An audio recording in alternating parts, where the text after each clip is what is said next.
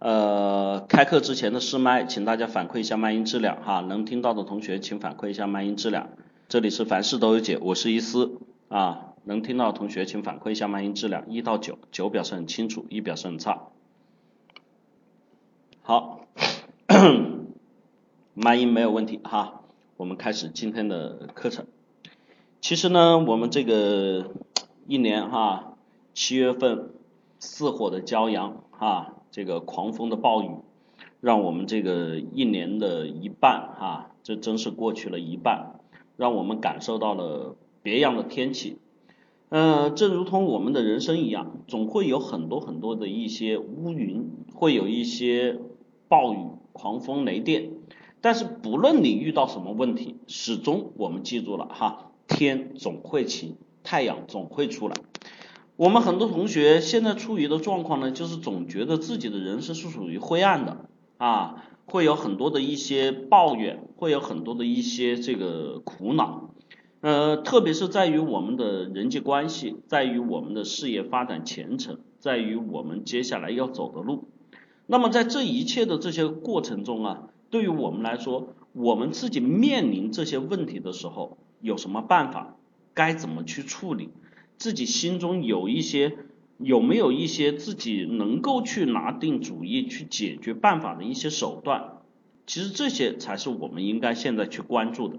我相信很多同学来上课也是抱着这样的目的来的。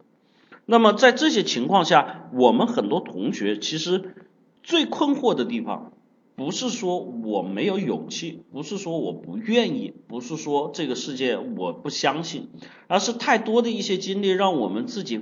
有一些时候去封闭自己的内心，有一些时候会对自己的未来没有信心，所以这种情况下，你们所产生的一些情绪就会变得更加的不利于你接下来的行为，不利于接下来你的发展和思维。所以我们希望通过我们的课程带给大家的利益是什么呢？就是当你真正遇到问题的时候，不是在这里很简单的问一下啊，意思老师怎么办？不是在这里很简单的去想想我有什么办法可以去解决眼前的这个困难，因为我们说句实话，每一个人的成长过程中，我说了都会遇到各种各样的事情，你都会需要去面对它，不是说你今天过了这一关你就没有明天的事儿了，你不是说今天的麻烦没有了，明天就是一片坦途。我们其实很多时候知道，麻烦都是一个接着一个，困难都是一条接着一条，哈，人生的障碍都是一轮接着一轮。我们如何在这里面去找到自己面对这些问题的方法和办法，是我们最要去关心的。但是生活现在给到我们的是什么呢？除了父母的教训啊，长辈的唠叨，对吧？朋友之间的嘲讽、冷嘲热讽和这个不屑对你的一脸不屑之外。我们真的很难从其他地方去收获这样的能力。虽然我们有很多的方式去看书去了解，但是真正落实到实处的时候，我们很多时候只能靠自己的感悟。但这一些感悟有很多时候是通过我们吃亏，是通过我们犯错，是通过我们付出那些没有必要的代价所带来的。所以我们推出我们的课程，是希望大家遇到这些问题的时候，起码有一种方法。起码有一种思维，起码有一种办法。当你遇到恋爱的问题，哈，刚才就有同学问，我想解决男女朋友关系的问题，我们有阿猫的哈这个恋爱心态建设，教会你如何去谈恋爱，教会你如何去跟人相相识，教会你在恋爱过程中相处的方式，每一个人之间应该如何去收获异性对于你的认可、认知以及认同啊。意思老师在于你们很多问题，包括你的前程、学业解决问题的方式，有很多时候你是大脑一片混沌的，你不知道从哪里下手。这些时候，我们就推出了我们的立体思维法，教会你如何去看待问题，如何从一个点上面去出发，找到你自己想要去达成目标的方式，在这中间有哪些途径，有哪些办法，有哪些方法，哈，这是我们的立体思维法，教会你做事儿。那么除了这些之外，我们在社交关系中会有很多很多的一些障碍，会有很多很多的一些困惑。今天我们要去讲的网络社交也是这中间的一块。那么我们推出了我们的结构化社交，让你面对自己的这种复杂的社交关系，有很多同学觉得是很复杂的啊，复杂的社交关系，一些很难说清楚的社交关系，一些在这个时候你自己不知道怎么做的社交关系，我们通过了结结构化社交，让你去学会怎么样看待自己，怎么样看待他人，怎么样看待相互之间的关系，在这中间有哪些原则，有哪些方法是我们要去掌握的，这是我们的结构化社交。当你遇到生活中的这些问题的时候，我希望你们可以通过我们的课程去找到自己成长的方式，为自己去改变，为自己去收获、提升，有那么一个途径啊，不是等你事情来了之后，光在那里抱怨、叹息、难受，那是没有用的。我们始终要去解决问题，我们也没有必要吃很多亏、犯很多错之后才去解决问题，因为我们的课程是接地气的。我们从来不跟你们去讲那些大道理，我们讲的都是生活中最实际、最有用的办法、原理和方式哈。欢迎报名我们的课程，二三五七五二幺五三四和八零零幺三六二九九两个咨询 QQ 哈，现在在线都在开放哈，欢迎赶紧去报名。同时也欢迎大家去关注我们的微信哈，我们两个微信号，一个是个人号，跟大家进行互动、答疑解惑的，i 杠下划线 think 二零一四 think 英文单词思考的意思，t h i n k i 杠下划线 t h i n k 二零一四，我们的微信公众号，欢迎大家直接搜索凡事都有解五个中文字哈，事是事情的事哈，事是事情的事，凡事都有解哈，我们希望你们遇到任何事情。在我们这里都可以解，所以叫凡事都有解。现在我们凡事都有解的公众号上面呢，也推出了这个问答环节哈。呃，阿猫同学跟我不定期的都在上面去回答大家的问题，然后也会精选出来同学们的问题。如果问题比较好，收入我们的这个精选问题的话，我们会给到大家现金奖励的哦。你们看，我们做出来从来不忽悠，都是直接来哈，所以我们的课程也是很接地气的。那么在电脑面前的同学，欢迎拿起手机扫描屏幕中间的二维码哈。不不在电脑面前的同学，直接搜索凡事都有解，一键关注。我们往期的公开课录音，我们的文录音转文字，我们的一些干货文章分享也都在上面啊，欢迎大家去关注。更多的欢迎大家去加入我们的分销推广 QQ 群啊。去把这样好的课程推广给别人，在这里自己也通过学会推广的方式，让自己去收获和成长哈。同时最重要的，我们还会给到大家丰厚的现金回报哈。这个丰厚不是广告哈，现金是真金白银哈，比很多人的工资要高哈。我们这里基本上有同学哈，已经连续几个月都是五位数的收入了哈，五位数的收入了。欢迎大家去加我们的分销推广 QQ 群三幺九七二五四九九，好吧？废话一大堆哈，你们可能觉得是广告，但是对于我们来说不是哈，我们觉得这是引领你们走向新世界的途径哈。这个广告地也只能说到这里哈。有很多同学有问题，我们来看看同学们的问题啊。好，我们从这个，我们不看这个刷屏哈，我说了。等我说开始才开始哈，不然这个刷屏刷完了，我也不知道从谁开始。我们从阿华经典的开始啊，他是我说开始之后的第一个问题啊。老师好，有个女性朋友，十三岁遭到流氓性侵，身体受到伤害，到了二十岁还没能走出阴影，对待男性特别排斥，她不知道如何才能走出这种阴影，恢复比较正常的心态来生活。老师能否给些建议？呃，这个事情哈。确实是一个非常严重的事情，呃，在于我来说的话，他的这个走出这一段一定需要有人帮助，有两种方式，第一种方式呢是借助一些机构啊，借助一些这个心理辅导和咨询的机构来帮助自己重建自己的这个内心世界啊，重建自己的这个婚姻观、恋爱观啊这样的过程。那么第二个方式呢，是一定要有一个特别爱他的男孩子啊，一定能够去包容他，能够去不光是说爱他，而且还要有能力，这个男孩子还要有能力，他不光是包容和爱，他还有能力去帮助他解决问题啊，就是一个比较成熟一点的这个男性，能够去引导他，能够去帮助他，能够去让他的这个自己内心的那个爱情的种子能够萌发啊。除这两点之外，要去改变和提高，确实会非常困难，因为人都是这样的哈。呃，大家小时候都做过噩梦，啊，大家小时候都有害怕的东西，其实长大之后对于你来说可能没有那么害怕了，但是那个阴影依然会留在你们心中，所以你们去类比一下，自己就会知道，更何况人家接受的伤害比你们要大得多得多得多哈，所以对于这样的女性朋友，我说的就是这么两点哈，呃，但是这两点里面呢，她自己能做的可能只有第一点哈，自己主动的去接触一些干预治疗哈。至于第二点呢，我觉得这个就是他身边人能做，或者是他缘分上应该到的东西了哈。呃，爱情还是有缘分的，所以希望他能等到或者是找到那个对他真正好的人，也就是那个对的哈，Mr. Right 啊，我希望他能找到自己的 Mr. Right，祝他早日走出这个阴影哈，更加的成长。同时我小小的问一下阿华经典，你是不是暗恋人家哈？如果是，我觉得你可以去尝试。成为那个负责任的男人哈，哈哈，为什么这么说啊？因为一般人不会去问这个问题啊，除非你对他有意思，而且一般人也不会了解的这么多，除非你对他有意思啊。好，三零三零同学，意思老师，最近有个从小玩到大的朋友问我借钱，让我想到一个问题。一个曾经很熟，现在由于地域原因联系变少了的朋友，他现在缺钱用，困难等理由向我借钱，数字直接上千甚至上万。问一下老师该怎么处理才不损害自己又不伤害别人？拒绝他吧，于心不忍；借给他吧，很可能一拖不还，最后还不承认。由于环境会改变一些人的某些东西，所以对于他可不可信，有时候不好判断。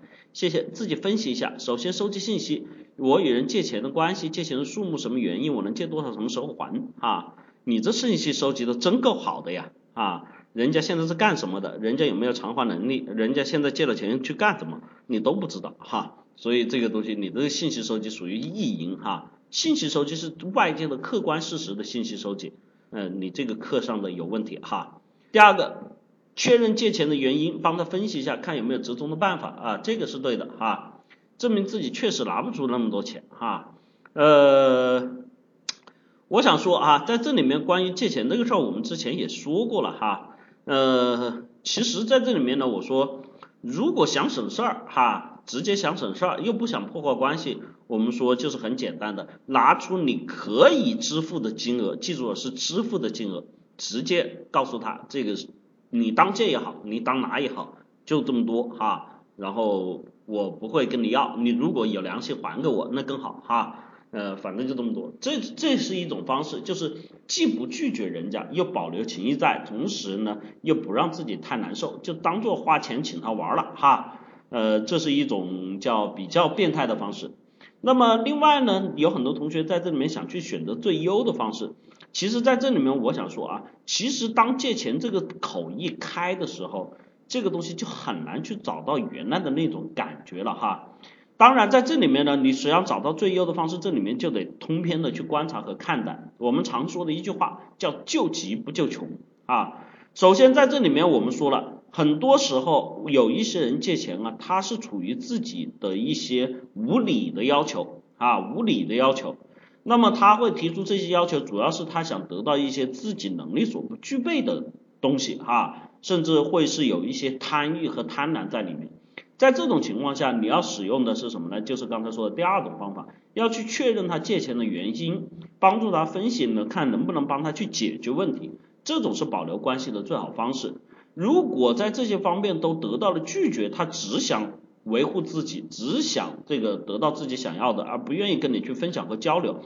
从这个层面上来说，其实就作为社交关系里面互动的环节来说，他已经是拒绝了你的这个互动的通道，已经拒绝了你们之间关系有一续存的可能性。那么你也没有什么好这个不好意思的，也没有什么这个好不要就说要脸面的哈，直接就拒绝，就告诉他，那你都不告诉我你做啥？然后你这种情况，像你这样子，我觉得我很担心你，所以我不会借给你哈。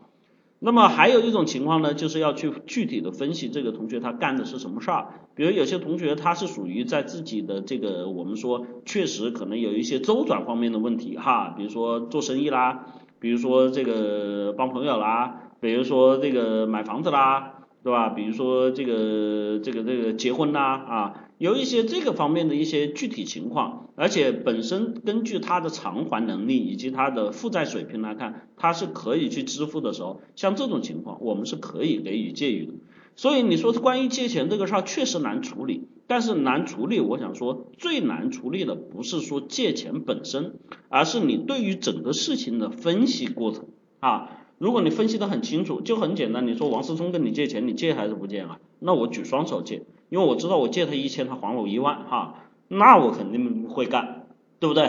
哪怕不认识，他的名誉、他的身份、他的地位摆在那里，啊，我一说出去，我操，王思聪借我一千都不还，我的，他脸都丢光了，直接甩十万给你，你给老子闭嘴，哈。所以在这里面开个玩笑，但是事实情况确实得事实分析。借钱这个事情最难的地方，不是在于拒绝。不是在于答应，也不是在于自己舍不舍这个问题，而是在于你怎么去分析这个过程啊？就我们说的救急不救穷，什么是急，什么是穷，该怎么处理哈？这是最关键的。所以在这里面，像你说的信息收集，我觉得你说的是不够完整，不够准确哈。一定要能够更多方面的去收集这些信息，才能够得到自己的判断。你让你信息你收集，听他说了一大堆，自己也想了一大堆，结果稍微一问，人家说。你丫的别借给他，他在这里吸毒，他这里赌博，你还借吗？当然不借，对吧？所以具体情况具体分析，但是这个具体来源于什么？来源于我们的信息收集，来源于我们逻辑分析，来源于我们的思考范围啊。呃，想学会这套方式的同学，欢迎报名我们的立体思维法啊，二三五七五二幺五三四和八零零幺三六二九九两个咨询 QQ，现在报名就有优惠啊。呃。这个四五六猫哈，伊思老师你好，我是一名大专生，两年大专学习后，觉得自己学历太低，害怕以后一辈子做技术工人，想要考本儿，让以后工作好一些。每次看到很多本科生都找不到工作，就会动摇，不知道自己升本以后会比其他本科生强到哪里，会找到称心的工作吗？啊，嗯，我得怎么说呢？我我要说事实吧，你们觉得我打鸡汤？我要说这个不跟你们打鸡汤吧，这个东西我也觉得有些时候也很难说哈，所以在这里面我还是像上面说的，也得具体情况具体分析。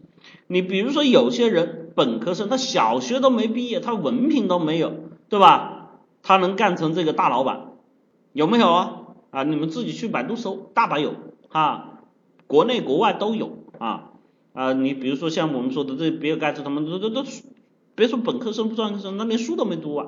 对吧？啊，你说我不是那块料，好吧？你不是那块料，那你得看你是哪块料啊？比如说你像你这块料，如果就是读了本科生出来，还是一样的矬，还是一样的不行，还是一样的胆怯，还是一样的没本事，还是一样的不敢说话，对吧？还是一样的矮矬穷，你最后的结果你还是一样啊，找不到工作，那你就去读研啊，啊，你读完研之后，你发现我操，人家研究生太多了，你一样找不到工作，那还不是一样？所以其实这个世界上呢，我说就是啊，我跟大家说的，学历有用吗？有用，我承认有用。包括我们在招人的时候也会看学历，为什么？因为他能够去证明我在这么多芸芸众生中，我不了解你的成长背景、经历、生活习惯、能力大小各方面的问题。但是我总得有个判断的标准吧，不能靠我自己的喜好吧。所以这个标准里面，学历是一个非常刚性的东西。它为什么刚性？它起码证明了你的智商没问题。它起码证明了你当时的学习方法没问题，再加上你的这个学历和学校的一些氛围，起码证明了你这个人群的类别带给你的生活的属性和个性方面的东西是有共通性的。所以通过这些东西，我才能够去筛选你，让你进入我的团队，让你进入我的公司，让你去参与我们的项目，对吧？所以这个是一定有这套标准，但是不是我是唯这个标准呢？那也不是。当我看见了一个人啊。他能说会道。当我看见了一个人思维敏捷，当我看见了一个人满脸真诚，当我看见一个人极其具有责任心，极其具有这个正义感的时候，你说我喜欢这种人吗？我喜欢。我要他吗？我要。能办事儿，对吧？又有正义感，对吧？然后又有能力，不干嘛不要呢？所以在这里面，实际上对于学历来说，它是我们的一个参考标准。但是到最后，一个人成长的实际是靠自己的能力。所以在这里面，你得告诉我两点：能力不够，学历补；学历不够，能力补。你能力跟学历都不够，那就没得补啊，那就只能这个吃大补啊。如果说你光有学历没能力哈，你这个也没有任何的机会。你光有能力没有学历，你起码还有点机会哈。这个我倒是真说，你有能力没学历还有点机会，有学历没能力是一点机会都没有啊！你别的觉得以为就成为技术工人，然后我再跟大家平反一下哈，不要说看不起技术工人。现在我告诉你们，读中专、读技校啊，特别是一些啊技校，大家耳熟能详的哪个学校啊？啊，对吧？南翔哈，南翔技校。这出来的人，我告诉你，现在是抢着要，而且明确的告诉你，你作为本科生、研究生，你干五年的年薪可能抵不上人家出来第一年的年薪，听清楚了没？啊，不信你们自己去摸摸门道，看看他们的收入是多少。如果现在你的级别能够达到比较高，像那种什么车工、电工的，达到多高的那种高级别八级以上的这种，这个收入基本上就是你自己定的啊，基本上就是你自己定的。因为这样的人才叫可遇而不可求哈，呃，我记得这个早些年间，这两年我不知道有没有改啊。早些年间流传最广泛的一个段子就是广本哈，广广州本田这个汽车厂当时新成立，呃，因为机床制造这些东西都是刚刚开始上线，所以要请一个这个就是这个叫什么车工还是机床师傅的这个高级高级技工哈，当时年薪。呃，广本那时候刚成立的时候，你想时间都比较早了哈，两千年前后了，当时年薪都开到百万了，最后请回来还是一个退了休六十多岁的老头，因为年轻人不会，没有人有这样的能力啊，所以跟技术工人平个呃平个反哈，不要认为技术工人就不好啊，我们这个新中国成立到现在有很多歌颂工人的歌曲啊，咱们工人有力量啊。所以在这里跟你说，呃，不要用这种有色眼镜去看，其实是因为你没有能力哈。我告诉你，像你这种，如果是说当技术工人，我估计都当不上哈。所以有本事有能力才是我们在这个社会上通行的唯一价值标准啊。至于你说学历那个东西，能帮你一个月，帮你两个月找工作而已啊。工作完了之后，你的晋升、你的发展还是靠这个啊。还有我们看过有很多的这些人的成长经历里面都不是有学历的哈。啊，像这个这个这个微软的那个那个叫原先那个女的叫吴世红，对吧？啊，清洁工出身啊，清洁保洁人员出身啊，你觉得她有学历吗？嗯，那是在微软啊做到的做到了微软的这个大中国区的总裁哈，销售总裁哈，你想想，这这这这还是在世界五百强的外企那个唯论学历的地方哈，好吧，加油啊，只能跟你说这句话。学习不太懂如何与他人维系感情，暑假到了，和平很多平时一起相处的朋友分隔两地，又要和一些许久不见的朋友重逢。我想要关心暂时分开的朋友，与老友们与老朋友们相见，却不知道该如何去做。希望伊思老师给我些建议啊。呃，建议啊，建议很简单啊，就是互动哈，在人际关系中我们。唯一要说的所有的核心点就是互动。至于你怎么去做，你跟分别的朋友分开了怎么互动？打电话、发微信，对吧？找段子、开玩笑啊、刷屏，这都可以啊。然后跟现实的老朋友怎么相聚？哎，见面、聊天、唱歌、出去玩啊，干这各种啥的，让大家挤在一起，让大家混在一起，让大家没日没夜在这里面干一些这个青春时间应该干的事情，就这么简单，好吗？你只有跟他们在一起，只有跟他们互动，你才会在他们中间找到存在感，你才能让他们对你有认可、喜欢、相识、相知和相交。相交是什么？就是互动，好吧？可惜不是你啊，伊老师你好，我发现自己很好色啊，总是喜欢不同类型的女性，在生活中我喜欢观察各类型的漂亮女孩。觉得一个人娶一个老婆过一辈子会很枯燥，虽然自己还是单身，但觉得自己很花心，觉得自己会找到对象之后还会同时喜欢好多种风格的女人，主要指肉体上的。婚姻会经历七年之痒，自己的老婆也经历年华老去、青春不在的那一天。我担心自己将来会忍受不了这些而出轨，而结婚后肯定要减少对别的异性的关注。但我觉得自己难以戒掉自己好色的心，因为性对我来说是很重要的生活调剂。别的事情我也可以做到全神贯注，不受性的影响，但是一涉及到女性我就控制不住，怎么办？啊，没怎么办，哥们儿，你想多了，你先把你的左右手女朋友给戒掉，然后找一个真正的女朋友再说，好吗？好吗？明白了吗？这个属于典型的小学生说啊，我们懂得爱情，你啥也不懂，你经历了你就会知道。首先我要说食色性也，不是你好色，你看看那些女生，这个欧巴是老公，这个欧巴是老公，明天那个欧巴是老公，那么多老公，哪里来的那么多老公？真正老公在哪里？我都说你们别做春梦了，先找自己男朋友，哪那么多老公？这是每个人在成长过程中荷尔蒙激素分泌水平的一个结果。啊，你觉得到了那个时候，在肉体上，哥们儿，我告诉你，到了那个时候，我跟你说句实话，男性到了那个时候有很多问题，性功能障碍也是其中的一个问题。你觉得你对女性会有奢望，有很多时候到那个时候你都已经没有欲望了。你最烦躁的事情是自己已经没有欲望了，你懂不懂？所以你们这想都想啥呀？不要用现在的眼光去看待未来的事情。就像人家用现在的眼光看死了你，说你这个人现在这个屌丝样，你以后有什么出息啊？不是一样的道理吗？明白吧？所以说。哎，别左手右手一个慢动作，戒掉你的左手右手，找一个女朋友，好好的去爱，好好的去谈恋爱。在这个谈恋爱过程中，会有争吵，会有拌嘴，会有各种东西，学会理解包容，去跟他相处，然后在这里面去找到他身上的优点。当你真正爱到无法自拔的时候，你们就会走入婚姻的殿堂。如果面对婚姻的时候，面对家庭，面对责任，面对小孩，这一切东西油然而生的时候，你就会压力山大，然后你就会开始脱发，然后你就会大腹开始偏偏，然后你就会性功能障碍，然后你就会发现人生已经过完了。好吧，男人老狗，你还是年轻人小伙子，你还不懂哈，所以别想那些有的没的。人生走到哪一步，你就做哪一步最应该做的事情，去做自己最正确的事情。在你这一段时间，最要做的事情就是好好的去谈一场恋爱，好好的去爱一场，把自己全副身心投入进去，让自己真正去找到那个真正值得自己一辈子牵手走下去的那个人哈。这是给你最好的建议，也欢迎你去报名。我们的恋爱心态建设阿毛的课程啊，二三五七五二幺五三四和八零零幺三六二九九，你的心态上面是有问题哈，赶紧去调。坏人哈，伊思老师你好，请问如何加强自己看问题的深度和能力？如何才能说看到问题的本质？我举个例子吧，就比如说看一本书、看一部电影或者一个社会事件，有的人就是看热闹，什么也看不出来。有的人就能发现这本书和背电影背后表达的深层含义，或者这个社会事件发生的深层原因是什么？为什么人与人之间会有这种差别？这种能力如何增加？谢谢老师。一样的道理哈，坏人同学跟说上面那个同学一样的道理。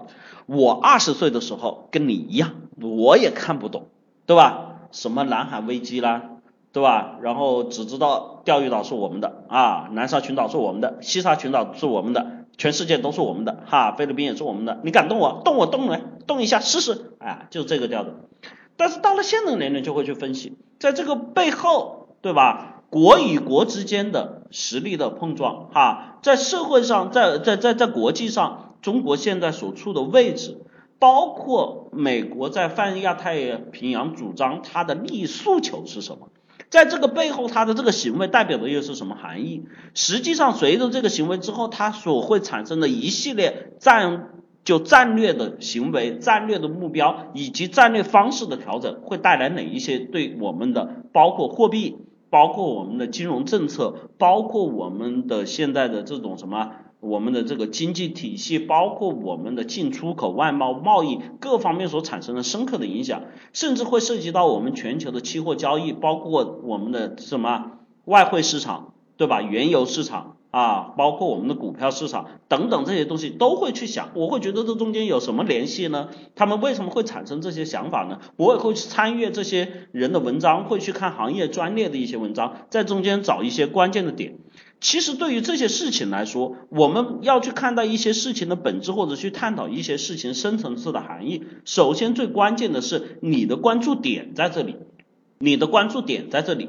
年轻的时候我们关注点在哪里？我们最容易关注的是什么？鲜艳的颜色，你可以看到穿衣服就知道了哈。鲜艳的颜色，我们关注点是什么？这种。肉体荷尔蒙，所以你们会看到像刚才那个同学提问一样，你所关注的都是这种郎才女貌、肉体交互这些事情。然后我们还有关注的地方是什么？是刺激，是冒险，是运动，是热血。所以你会去关注这些什么？什么篮球啊、足球啊、极限运动啊，其实这都是根据你的生理结构跟你的成长经历有极大的相似关系的。随着你的年龄成长，随着你的阅历增加，你的关注点会有不同。比如说，你像到了伊嫂是这样的时候，我为什么会去关注国国际政治经济局势各方面内容？因为我们在办企业，因为我们在这个社社会上发展，这些东西叫动之以发而牵之全身，对吧？我会去关注这些东西对于我们的这种经济发展的方向，对于我们企业办理的各种方向里面会产生的困惑，会产生的原因。久而久之，我们再去看待问题的时候，就会深层次去讨论每一件事情背后的理由、原因以及对自己产生的影响。所以在这里面都是有利益诉求点的。就比如说，当你到了你老婆生小孩的那个时候的时候，你所有关注已经国家大事跟你没关系了，你关注的是婴儿的。辅食关注的是宝宝的纸尿片，关注的奶粉应该到哪里买，你关注的都是这些东西，所以跟你的经历、跟你的年龄、跟你的阅历、跟你自己所关注的那个点的切身利益诉求有很大的关系。所以有一些同学在年轻的时候呢，非得去装装什么呢？装老成啊，看了个电影就装逼啊，这个东西我看出了人生的意义是在哪里？就我们常说的少年不识愁滋味啊，强说愁啊。呃，非要去表达自己懂得愁的滋味哈，其实这是你不懂的地方。有很多，特别是像一些看一些电影啊，有一些深刻含义的电影，年轻人看不懂，对吧？因为在这里面每一个电影的背后，它所带来的这个导演的视角是不同的。有些导演的视角，他所描述的，比如说像你们现在年龄去看，去看那个《男人四十》，对吧？张学友那样的电影，我估计你们看不出个什么劲来，你们一点道理道道都看不出来，除了因为是张学友。如果你把张学友换成一个完全的不知名的演员，我估计你看都不看，对吧？所以在这里面我说了，不是你非得去看通看透，是你的关注点不在那里。一个人能把这件事情看通看透，是因为你的关注点在上面。当然。在一件事情上面有没有方法可循，还是有的哈。在我们立体思维法里面也讲过极致法，如何去看待一个具体事物的本质。还有我们在社交关系里面常说的哈，我跟大家说的，不要听人家说什么，要看人家做什么，这也是去看事情本质的一个方式。那么在这些东西里面，我想说的，决然不是说我教你一个办法，教你两个办法你学得会的，这一定是一套体系，一定是你在这里面成长，在这里面学习过程的一个经历哈。如果你想去收获这样能力，你可以去报名我们的课程哈。这里面其他同学也赶紧去报名我们的课程啊，二三五七五二幺五三四和八零零幺三六二九九。然后在这里面慢慢的让自己去学习和成长，有一个渐进的过程哈。呃，一句话，这个跟精力有关，跟关注力有关，跟能力有关哈。结合起来，绝不是一天之内你就能学会的，好吧？下一个同学啊。小小张，你早上好，我刚毕业，最近有个烦恼，我的叔叔是某单位的厅级干部，哎呀，这个原来是这个这个红二代啊，这个我们的这个干部子弟啊，我想去拜访他，每年今年新年叫我去他家玩啊，但我不知道怎么去拜访他，这个叔叔属于一年只春节见一次的，并且我才见过一次。主要目的增进感情，交流一下我目前职业选择的观点。想问伊思老师这件事情怎么去做，并且我觉得他层次比我高太多了，我不知道怎么和他去交流，要抱着什么样的态度跟他去沟通。首先第一个抱的态度就是直白一点哈，像你现在刚毕业，又有一个当厅级的叔叔，你直接去问一问有没有办法帮你弄弄关系，搞个公务员编制啥的，不是更好？哈 哈，呃，咱不装哈，有有逼咱不装哈。所以在这里面，我想说的，其实对于他来说啊，相对来说看的人多了，阅历多了哈，又在这个职位上阿谀奉承也见得多了。在这里面，你又是年轻人，所以根据你的定位，根据你的行为方式，你最好做的事情是什么呢？就是真实。真实是什么？真实你可以把你真实生活中的困惑跟他去交流，帮你职业上面的困惑去跟他去交流，包括你自己有欲望和目的跟他去直接说哈。记住了。像跟这种人打交道，他会说的很简单嘛，他什么人没见过啊，对吧？恶意奉承也见多了，你千万不要藏着掖着，千万不要在这里装逼哈，因为一眼就看透了，看完了之后就觉得酸，觉得这个哎对你就没有期望和欲望值了，反倒你越直接哈，人家会给人感觉觉得你越诚恳啊，越直接会觉得你越简单哈，所以你想让他帮你找工作，你有什么困难有那么多东西，你都直接跟他提，你就直接跟他邀约哈。发出简单的邀约，就这么简单，因为你本来就什么都不懂的小白嘛，这是你本身的定位嘛，然后你有什么目的，你把它表达出来嘛，这根据你定位的行为方式嘛，对吧？所以这个东西没有那么复杂哈，呃，很多同学你看到在生活中遇到一些问题，都是把简单复杂化哈，呃，然后有些同学就把复杂简单化啊，哎，没事的，呃，过去就行了啊，就随便了，混一混就行了。所以在这些问题上面，我想说，你们的定位、你们的行为、你们的目的方式是非常非常重要的。如果缺乏了这些东西，你们会发现自己的行为就会有失偏颇哈。如果像这个小小张同学这样子，我估计像他什么一二这样的感感觉搞下去的话，我估计基本上这个就没什么交往可能了，因为显得特别的 low，显得特别的装哈，好吧？啊，有这类问题啊，想去学会这种。啊，解决问题方面定位和目标方式的同学报名我的立体思维法啊，报名热线二三五七五二幺五三四和八零零幺三六二九九两个 QQ 号，赶紧啊。呃，林子同学的转告结果我知道了哈，首先这个我给他的建议里面我说了，这个材料是要让朋友去选，他自己在选的时候已经做了第一道筛选，这个东西不太好啊。让他朋友去选，只是把这个规则告诉他哈。很多同学不知道那些同学有没有去做我这个这个这个选择训练哈。呃，你让他重新去做吧，做完了再告诉我这个东西结果哈。不要自己先选，让朋友帮你选哈。自己先选过滤了一道之后，你再选择这个就已经没有那种突然性和突发性了哈。嗯。有人说盼头同学你想太多，盼头同学没想太多啊，他帮林子同学问的哈。岁月无声，伊思老师你好，请问老师，如果以后想自己创业或者自己做生意、经商之类的，如果想成功，是不是首先要有很强的商业意识、市场意识、商业敏感度？当然，我目前没有这些能力，创业后做生意。那么在日常生活中，怎么样慢慢培养这种商业敏感度和商业意识呢？谢谢老师啊，老师，以后我想当将军，我是不是要瞄准？我是不是要学会射击？是不是要学会搏斗？是不是要学会什么什么什么啊？如果现在没有，我从哪里学呢？啊，对吧？这里面我想说啊，呃，很多同学去做一件事情的时候，喜欢把这件事情搞得特别的高大上，就套一个套子，什么商业意识、市场意识、商业敏感度。跟你说句实话，伊思老师做生意这么多年，我到现在都还没想过这些东西。可能我比较 low 吧啊，我只想的是什么呢？目标，我只想的我，比如说我每年会给自己定目标，我今年要做成什么样的，明年要做成什么样的，我只想这些东西。至于在这些东西的中间过程有什么东西挡我哈，遇神杀神，遇佛杀佛哈，用什么办法杀，这就是我所关注的。在这个市场上呢，你说这些办法里面会不会涉及到商业意识？会不会涉及到商业敏感度？是不是涉及到市场意识？我觉得相当的会涉及，只是涉及之后它是为我所用，而不是它成为我的目的。他们是工具，他们是意识，他们是伴随在我左右的空气。我不是因为空气而活着，我不是因为这些东西而去创业，我是为了我简单的目的去创业。当然，你这里面的目的，我要成功啊，这种一般是成不了功的。我要挣钱，这种一般是挣不了钱的。你要有非常明确的目的，你才能知道我要干什么啊。每一步你才能知道我应该怎么走，怎么样走才能走得好啊。这个在我们的这个立体思维商务法上讲过很多遍了哈。欢迎这个同学们去报名我的课程，去学会这种能力哈。好吧，这个我就不想说太多了啊，这个属于这个收费课的内容哈。拨片破坏王，伊老师，我是个高三党，平时父母过于溺爱，老是什么事情都帮我做了，几乎不给我独立办事的机会，还是老念叨我这样不行，那也不行，导致我既不独立，还很自卑。请问，我该怎么样才能摆脱父母的控制，克服自卑，成为独立的人格？很简单哈，呃，先别在这里吹牛逼。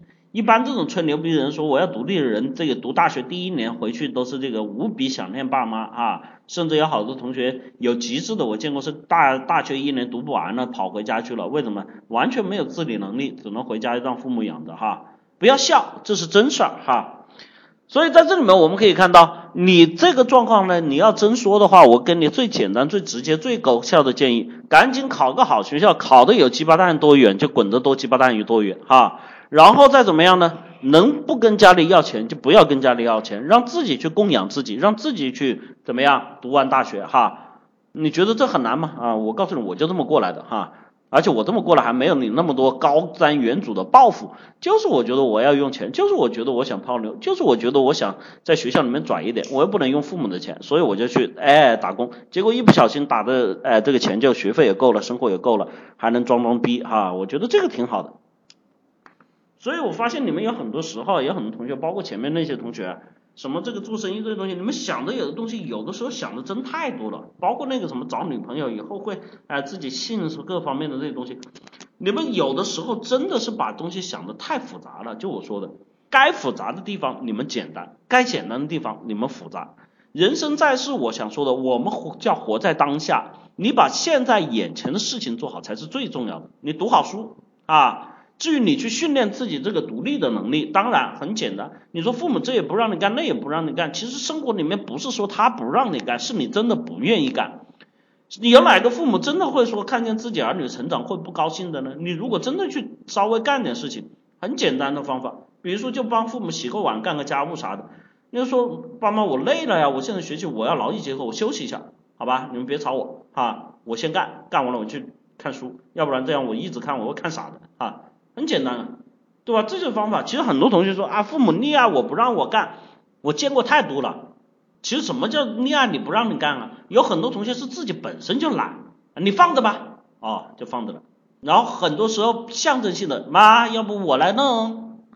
哎呀，算了吧，你看你的书吧，哦，好吧，那么我去看书了啊，是吧？你觉得这是你想独立吗？你是想既想独立又想不干活，无非就是想喊喊口号啊！真的想独立，哪有没有事情做？大把事情可以做，是不是？这位同学，这你这属于最典型的，我说的不好听，这属于最典型的装逼啊！我要独立，我要独立，然后就是不干。你要干活，你爸妈能把你腿脚给砍了，我的，哈，嗯，想得多做得少，这是你们身上最典型的毛病哈，好吧？欢迎你去报名我的课程啊，去改变自己，去提高自己哈。高三我的课程劳逸结合，能够帮你在这个枯燥的学习之外哈，呃，去年有两个报了我的高三档，今年反馈给我学了不少学习方法，而且成长也很快。今年高考成绩不错啊，嗯，信邪信神也可以信信伊思老师哈，好吧，虽然我不是神，我也不是邪哈。大卫同学，老师，我发现我谈的女孩子都跟我无法走进她们的内心。嗯，都以推导，哼，我平时聊天都是些表面的东西，没有聊到感受啊、心理啊的想法，各自的隐私都没聊过，平时也没怎么主动找我，这个问题一直困扰我。大部分女生都是这样跟我相处的，感觉自己有时候挺孤独的。老师能给些建议吗？你不就是个为了推导吗？对吧？那你为了推导，你就只能得到这些东西啊。这我们常说的，你得到了我的身，你得不到我的心；你得到了我的人，你得不到我的心。对吧？这就我们说很多啊，这这次阿猫课程上面一直在讲的，为什么非常去反对这些呃 PUA？为什么非常去反对这些泡学推导的这些东西？这是最实际的案例。就因为你如果真的走入了这条路之后，因为人嘛，就像我说的，你对于自己现在最关切的东西是最有利益需求的，而这个东西又是你身体上的直接本能反应。对吧？压都压不住，哎呀，那个性冲动那些东西来了，你顶不住，所以你最容易走入这条邪路。但是，一旦走进去，你可能得到好处之后，你会发现一个巨大的问题，就是我们之前说过的爱无能。你可以推倒无数妹子，但是你没有一个真心跟你交往的女朋友，你甚至没有办法跟女的再走入婚姻殿堂，你会有阴影。这女的这么容易推倒，单位跟我走入婚姻殿堂，会不会劈腿呀？她会不会其他男人泡着？这女的是不是水性杨花呀？她背景是不是清白呀？她能这么轻易跟我上床，她是不是一个良家妇女啊？那很多东西在里面搁着，对吧？所以在这种情况下，你的目的不纯粹，所以造成的结果就是这样。你说有什么办法？有什么建议？我说的办法和建议很简单，你开始一段真真正正的恋爱，从最刚开始追求一直到最后的过程，都是你拼命的去付出。我告诉你，到那个时候你别跟我说交心，你是揪心，你连心肝肺、心肝脾肺肾都会掏出来了，明白吗？你的行为目的不正确，你的做事方式就不正确，做事方式不正确，你的结果必然就是这样子，好吧？赶紧去报名阿猫的这个恋爱心态建设啊，二三五七五二幺五三四八零零幺三六二九九，这个真不想说你啊，像你这样下去，我们阿猫接诊过很多的这个一对一学员都是这个问题啊，我告诉你很多，大家有个误会吧，都觉得这个一对一学员里面跟阿猫咨询的很多的应该是怎么找女朋友吧，我告诉你们错了。这种找不到女朋友，他们往往不敢咨询啊，他们也往往没有这个勇气，也舍不得去咨询。往往是这种找了很多女朋友之后，发现自己爱无能的，着急了啊，这种人咨询最多。这在我们的咨询样板里面，这种是多的哈，你们不要误会了，不要认为那种啊找不到女朋友咨询多，那种反倒少哈。所以大卫同学，你看看啊，你赶紧去报名阿猫的课程，去去去改变自己这种恋爱心态啊。我们说的这是最重要的，好吧？呃，下一位同学，安迪啊，老师好。哎呀，这个我今天看了网上一个新闻哈，海事大学是什么？上海的海事大学，两百八十名男生，一名女生，然后给他过生日。我突然发现我们学院里面是不是女性太少了哈？这个林子同学一一声坑一冒，这个安迪和盼头都出来了。你们俩打一架吧，谁代表他啊？啊，告诉你们哦，在他在你们之前，蚁人跟我发过私信，打过小报告了，所以你们看看啊，这个啊，司马昭之心，路人皆知哈，你们都在干啥？挺好玩儿，哎，没关系啊，这就是对的，主动帮助人家去体现自己的男人本色哈，挺好的。这个囧同学，我也不知道自己人缘好还是差，跟人聊天时候不知道说什么。可是，可能是一是不自信，二是语音问题。有时看郭德纲、周润发什么，想要模仿他们声音声调说话。呃，语音问题，语音有什么问题啊？想问问变成类似社交达人，也朋友关系挺好的，不是铁哥们也会互相帮助。嗯。其实你们觉得这个囧同学主要问题是什么？这位旁观者清的各位客观啊，就各位看官，你们觉得他身上问题主要是什么？啊？其实我想说啊，既不不自信呢，这肯定是其中的一个什么结果，这不是理由。理由呢，我想说他在这里面哈，刚才说了什么口音？口音有问题吗？其实说实话，伊思老师口音挺重的，对吧？刚开始你们听不太习惯，但听着听着也蛮好听的，是不是？啊，有些同学还跟我说，伊思老师不听你的声音我睡不着觉啊，嗯，还上次有个这个什么伊思老师我要给你生猴子，我一问是个男的，我去啊。其实在这里面我们可以看到，开玩笑归开玩笑啊，囧同学第一个问题所产生的问题。大家发现他的表达上面有问题没？啊，阿华今天笑啥笑？本来就是啊，伊思老师是我的男神，那位同学今天没来哈。你们发现他的表达上面有没有问题？就他说话的前后因果次序、断章断字、断句都有问题。就我们去看待他的问题，得去靠猜。我不太理解他中间实际上表达的核心因素是什么，也不知道他最关心的点在哪里。像伊思老师这样的人，我都得靠去猜。你们说你们能看得懂多少？所以在这里面我们可以看到，囧同学其实最大的问题是在于他本身自己的身上缺乏一定的主心骨，他的思维相对来说比较混乱，没有相应的逻辑感，所以在处理问题和跟人表达上面就会产生这样的问题。那么人家对于他的这个方式就会有一种什么排斥心理，因为你听不懂，因为你不知道他在讲什么。所以我们经常在生活中看见人一皱眉头，你在说什么，对不对？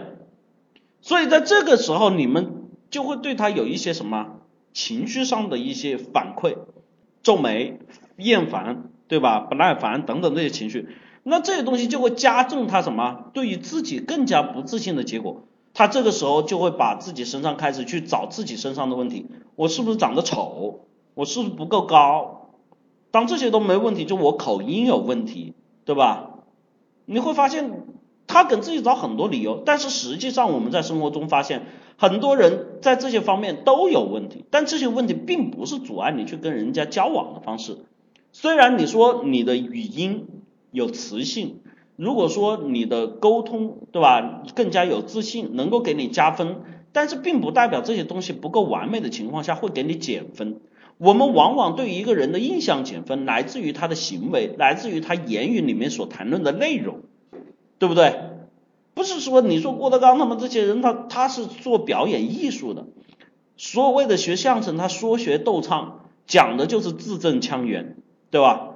所以在这里面你可以看到，他是吃这行饭的，那他在这方面当然要优秀。所以在这里面你可以看到，你实际上他主要出现的问题，我觉得更多的是来源于什么呢？来源于他本身自己的表达能力和行为方式有问题，才会造成他的自信心更加不强，而且更加反馈出来就会他去反去反思自己身上的很多的一些缺点，然后去放大自己这些缺点，更加让自己没自信，这是一种恶性循环。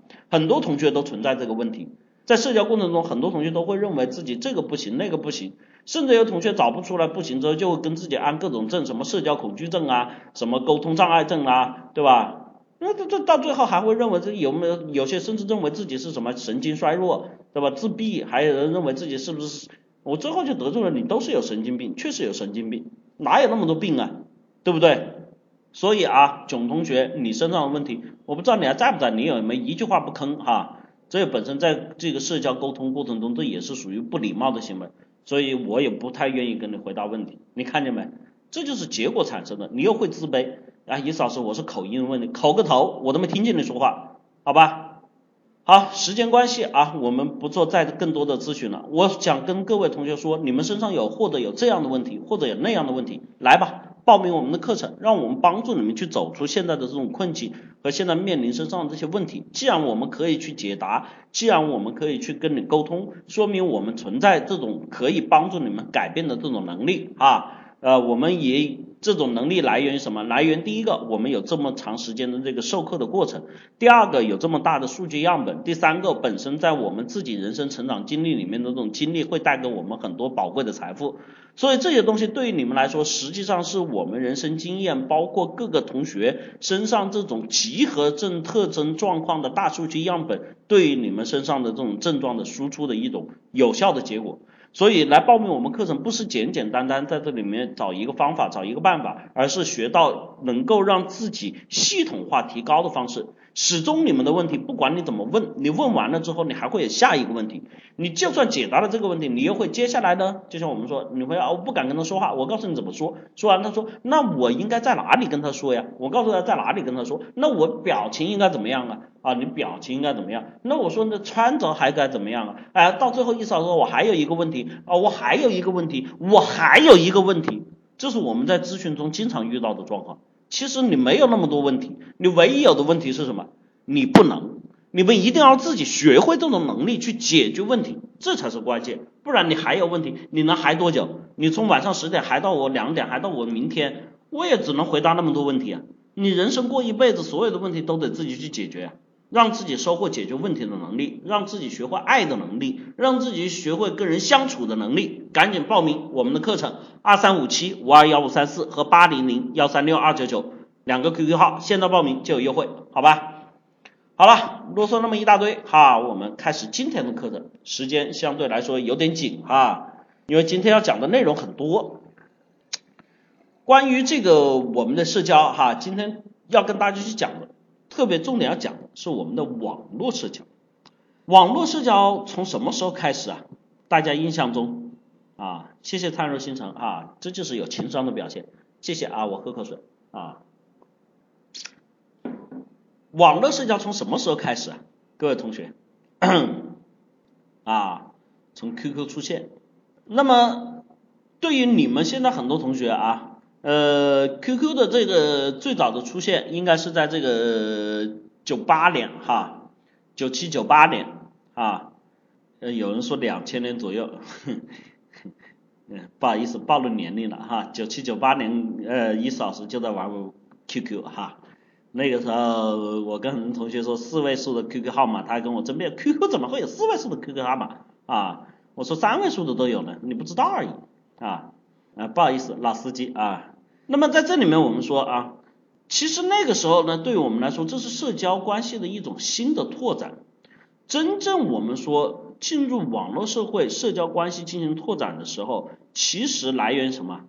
来源于最近几年，来源于大概从微信开始之前的一段时间啊，因为微信之前一段时间开始就有微博了哈，然后这个当时还有其他的一些这个即时通讯的工具啊，QQ 当然是其中一种，但是 QQ 当时的受限人群比较少啊。受限人群比较少，而且很多人把 QQ 当做了，特别是在一些这个呃年龄大的一些人里面，把 QQ 当做一种传输工具啊，一种这种像电子邮件的即时沟通工具，没有把它当做社交工具，只有在年龄比较小的孩子里面才会当做社交工具。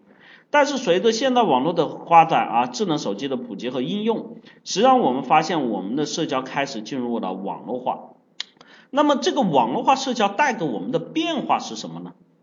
啊，网络社交带给我们的变化是什么呢？有同学说不用出家门啊，还有吗？还有吗？啊，一群低头族啊，随时随地啊，即时通讯啊，更多的沟通，接触的信息多了，更加方便了，人与人的距离拉近了。新练同学，你说的是真心话吗？你再回想一下，你是真的跟人家距离拉近了，还是变远了？哼 哼啊，对吧？所以凡事啊，在表达一些话的时候，千万别这种喊口号，这属于典型喊口号。就信念同学这种话呢，其实我正常来说没有什么问题。我们在社交中间都会发现这种说话没有什么问题，但是你仔细一琢磨，这种话就是有问题啊。其实在这里面我们说哈，是。这个网络化社交啊，首先带给我们的第一点最大的问题，你们知道是什么问题吗？啊？你们觉得知道最大的问题是什么？啊？怎么话少了，交流多了，你们还不是在重复上面？它有一个非常共同的特征，我看看有没有同学能够总结哈？能总结就本我老学院里面应该有人可以具备这种能力了。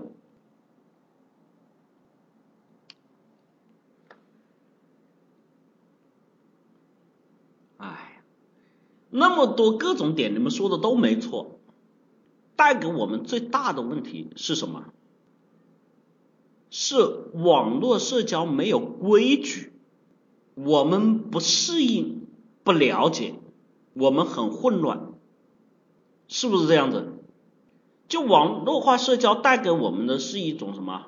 无序感、混乱感、缺乏规矩的感觉。我们不知道在什么情况下该怎么做，对吧？而且这个不知道不是你不知道，是全社会都不知道，因为发展太快了，嘣的一下在我们日常行为关系中啊，突然就加入了网络社交这么一条线，这是我们以前没有的。以前父母跟你说的那些话，你会发现不行了，不灵光了，有没有？对吧？在现在网络社会里面不灵光了，他说的那些长久以来我们作为人类上传下达的这种基因。教育论中所传输的这种结果，口碑相传的这种代代相传的这些东西啊，在这里不灵光了，对不对？而且最可怕的是什么呢？以前我们的成长经历是什么？是你父母长辈经历过了，到你又来寻回经历的过程。但是这些年的发展是一头子扎下去，老年人、青年人、中年人、小孩都一头扎进去，大家同时扎进了这个社会里面。谁也不知道，谁也没办法，谁也没能力去告诉对方你应该做什么，是不是这样子？小孩子有小孩的人群，青年人有青年的人群，老人有老人的人群，在这个时候，我们最经常听见互相说的话就是你又不懂，你又不知道，对不对？啊，有人说文化传承，这个文化传承没关系。这是因为我们之前的这种行为方式，在我们人类发展社会里面没出现过这样的问题，就是无论哪一代人，我们对于这个东西都是新认识、新了解，谁也不知道。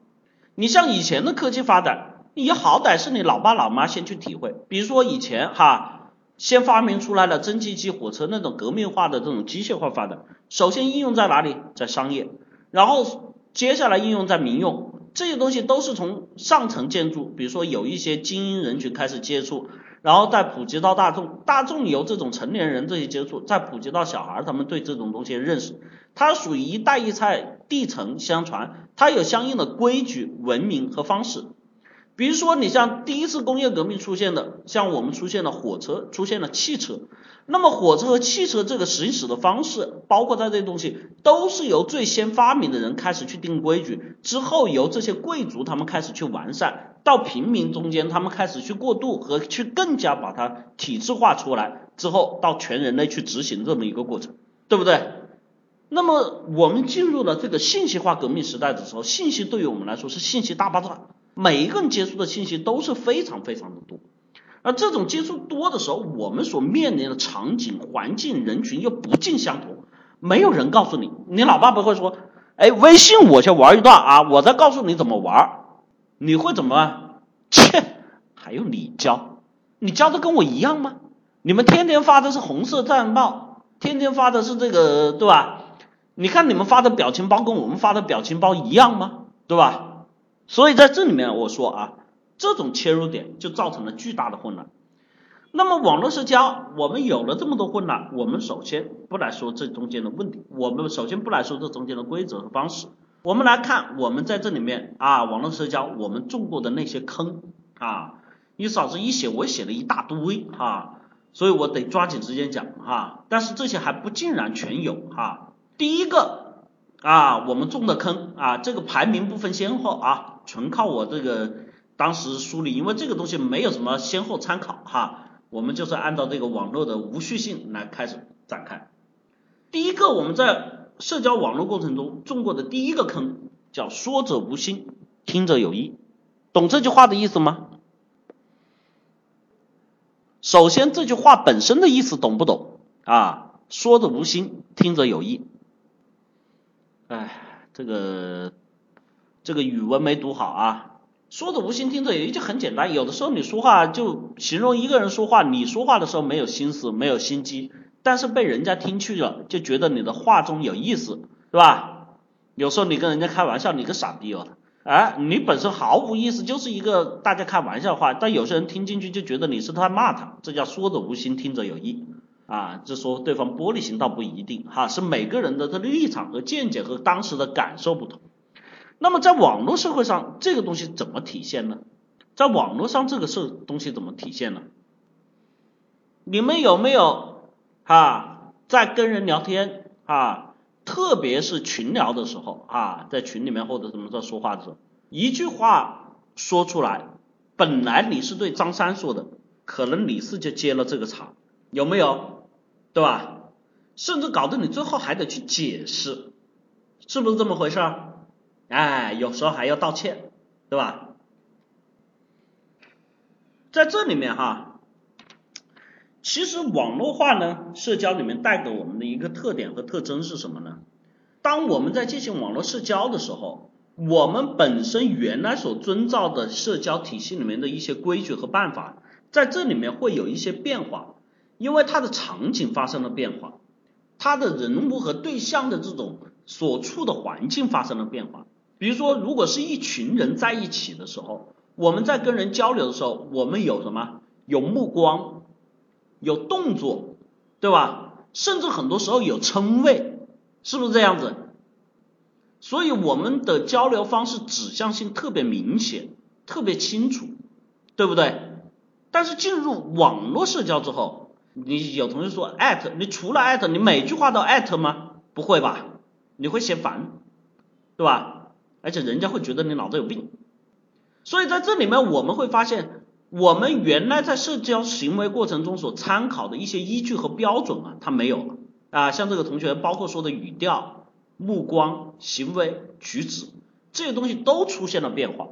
所以在这个时候，你说出来的话，但是我们产生的结果就跟平常在社交过程中一样哦，会产生不好的结果。但这个不好的结果，每个人都会去臆测、去揣测。比如说，你平常笑着说傻逼，你要是在群聊里面说傻逼，人家就会跟你开始撕逼了，对不对？所以在这个时候，我们会发现这种社交方式带给我们的是一种全新的体验。我们在考虑问题的时候，在解决问题的时候，我们得去考虑现在此刻当下他们每个人所处的立场，而往往这是我们在做网络社交的时候从来不去考虑的，所以我们就会引起诸多的误解，引起诸多的误会，引起诸多的说者无心，听者有意的事件，对吧？这是第一个我们踩的坑哈，很正常，每个人都踩。第二个。我们踩过的坑啊，这第一个踩过的坑，大家看看啊中了没？第二个叫什么呢？哎，卖底裤啊，知道卖底裤什么意思吗？知道卖底裤什么意思吗？啊，照片啊裸聊，哼哼，卖底裤的意思就是什么呢？我们平常在社交行为里面啊。我们其实有很多时候是有自己的一些尺度和底线的，不敢有些话是不敢说的，有些事儿是不敢做的，甚至因为碍于当时的气氛环境和场景，对吧？我们知道哪些事情可以说，哪些事情不能说啊。但有些同学进入了网络社交之后。因为网络社交的这种，你看不到人家的表情，看不到人家的目光，看不到一切，你躲在自己私暗的阴暗的角落里面。很多同学在这个时候就会开始去卖底裤。什么叫卖底裤啊？他把什么都跟人家说，他把什么都跟人家说啊，这个不是猥琐的底线啊，那个是后面再说的话，这个是说你自己蠢的问题，对吧？今天买了个包。啊，在公交车上遇了个变态啊，这都还能正常。甚至有些同学，对吧？今天健身在浴室里面啊，这个身上几块肉，呃，也照个照相自己发一下。你会发现，完全开始有人说没隐私，其实真的不是没隐私，是你自己不要脸，好不好？很多同学现在开始什么东西都往外说，一切东西都往外说，他无论自己的各种观点、自己的生活状态都往外秀啊。什么都晒啊，什么都说，什么都秀啊，装逼吧啊，这就会让人有一种什么感觉啊？这就让人有一种什么感觉？这还跟装逼不一样哈，装逼还是有特定目的的。有一些同学这个晒的真是毫无目的，你说他是心机 boy 吧，他真不是，他一点心机都没有，就是因为他没心机，他在傻。这是我说的，真的叫不要脸，真的叫蠢，明白吧？所以这种情况下，你会发现，这种社交环境是什么？其实他忘记了一点，你是处在一个社交环境下，这真的就相当于你在大庭广众下面只穿的底裤给人家看，这叫社交的环境里面你自己出现的问题，你自己都不知道啊。所以这种状况，我们说句实话，有同学不要在这里批判人家。我说的晒底裤，有些人是程度到了这一步，其实对于这里面每一个人都有，你只是程度的轻与重不同而已，只在于你意没意识到而已啊。有人说网红躺枪，网红是为了挣钱，你丫的为啥啊？你是为了啥？你告诉我，这属于在这个社交环境中，你忘记了它是社交环境，你自己的行为，我们说的不好听，其实是属于有碍观瞻、不检点啊。这我们说的卖底裤啊，什么都说，什么都秀啊，这个还不是心机 boy 啊，这不是装逼，装逼是心机 boy，待会我再讲。第三个，哎，叫秀智商啊，叫秀智商，有没有啊？这个属于典型的评论一族啊，对于任何事情都要去评论，对于任何事情都要发表自己的言论和见解，而且还要义正言辞的去说很多的话啊。但是问题是，你丫的你懂吗？你丫的你搞清楚状况了吗？你自己有没有了解？有没有调查？有没有这些东西？你就在这里面去秀，除了喷之外，你有很多时候，有时候意思说我没喷人家，我只是发表我见解。是，你们会拿出一套理由来啊？每个人都有自己言论权啊。是啊，每个人是有自己言论权，每个人都有自己评论权。是啊，每个人都有评论权。你别忘记了，你以前的评论，你以前的言论是在特定的社交环境下面进行的一对一的，其实属于非公开式的私人谈话。你不会每天跟人家去谈话的内容，你们我问你们一句话，你们愿意今天在同学面前谈话的内容被公开吗？愿意还是不愿意？一愿意，二不愿意？愿不愿意？哦，不愿意。这会你为什么不愿意？你在网上去评论的时候，为什么就觉得啊愿意啊？它是一回事儿。在社交过程中，有很多东西是有指向性的，是有特定环境的。比如说，像你在这里面评论这些东西，可能对于某些人，对于某一个人来说，你们是可以交流的，可以去。但是有些人他是不认同的，他是不认可的。甚至这些东西有些时候你的观点是偏颇的，你的理由是偏差的，甚至你的能力、你的智商都没有到那个程度的时候，你去说这些话，你不是秀你的智商，还是秀什么？你以为秀智商是秀什么？是秀你智商高啊？你们觉得是秀智商高吗？啊？你们觉得是秀智商高吗？是吗？这种人秀完了之后，你们都会，如果你愤怒了，你会在下面跟一句哪两个字啊？会跟哪两个字啊？对吧？是不是秀智商嘛？当人家跟你这两个字的时候，你就考虑一下伊思老师讲过的啊，你是不是在秀智商？那傻逼，对吧？人家就会这样跟一句，这我们中过的枪哈。第四点啊，叫装逼摆谱啊，这个就各种炫啊。前面有同学说我秀智秀底裤，那种还不是晒，那还不是炫。那是因为确实不是心机 boy，但是他自己脑子有病啊，这种呢就是心机 boy，心机婊啊，各种炫，对吧？什么带方向盘啦，带钥匙啦，带包包啦，带 logo 啦，对吧？宝宝今天吃了顿饭呢，啊，这个下午茶不错啦，旁边放串钥匙啦，对吧？哎呦我勒个去啊，装什么逼啊，摆什么谱啊？啊，这我们平常在社交关系过程中，对吧？我们说了，为什么这些人会越炫越多，越秀越厉害，他们整个都停不住啊？你们知道原因吗？啊，你们知道原因吗？为什么停不住啊？找刺激，刺激你个头，刷存在感，谁不刷存在感？平常在生活中，我们一见面有没有见过啊？哎呀，我最近好忙啊，你看我最近，哎呀，真是忙的要死，对吧？啊，最近在公司在哪里要搞什么事情？对什么的？哎呀，然后你看我最近新买了个车，我最近新买了个包。你告诉我，如果你们坐下喝咖啡，你见到这个人，你是什么态度啊？什么态度？告诉我，给脸吗？你给他脸色看吗？给不给？给不给？一给二不给？啊？会不会给他脸色看啊？啊？还不给啊？你们人这么 nice 啊？啊？对吧？你说你懒得理他，你说你摆脸色给他看，他感觉得到吗？感觉得到吗？肯定感觉得到嘛。所以他在你们这边秀就会越秀越不自然。但是在社交网络里面怎么样？没人看得到，他看不到你们的那些表情，所以他会越秀越嗨，越嗨越秀，对吧？这就是原因嘛。他是躲在自己安全的角落里，他在自己家里，他会义正言辞，我秀我的，你不愿意看你别看，对吧？很多人都有这个理论和这个依据，我干我的，我你不愿意看别看，是，就跟你上大街裸奔一样，你不愿意看别看了，你别忘了这是公共场合，有很多人把自己的朋友圈把这些东西地方当做什么私人领地，你忘了这里是公共场合，只要有人能看到。多人可以看到，多人可以参与的情况下，记住了，这就是公共场合。明就哪怕一群人，难道去到你家里面，一群人在你家里面，这就变成私人场合了？不还是公共场合？唯一的区别是什么？这些人走了，你再可以可以在家里面什么裸奔？这些人在你家里面，你就不能裸奔，这就叫公共场合。所以这就像什么？我们踩过的坑啊！好了，这前面说的还是这种秀，你们都能理解。接下来这些事情跟你们就越来越息息相关了。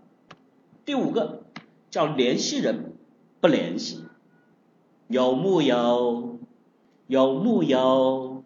联系人一百、两百、三百、五百，我勒个去啊！我一看我一千多，一千多两千，对吧？这还不算，这还是我联系人，还不算微信好友，对吧？联系人不联系啊，朋友圈没朋友，哈哈，中过坑了没？啊，被坑了，这就奇了怪了哈。那明明是你手机联系人，为什么不联系呢？啊，联系人都不认识的，你这个就这个属于这个啊，一定会有一部分哈，业务关系、客户关系还是怎么这个，好多是个促销推广的这这种关系哈，那个那个就不算联系人了吧？就除掉那些之外，你联系人也不联系啊，对吧？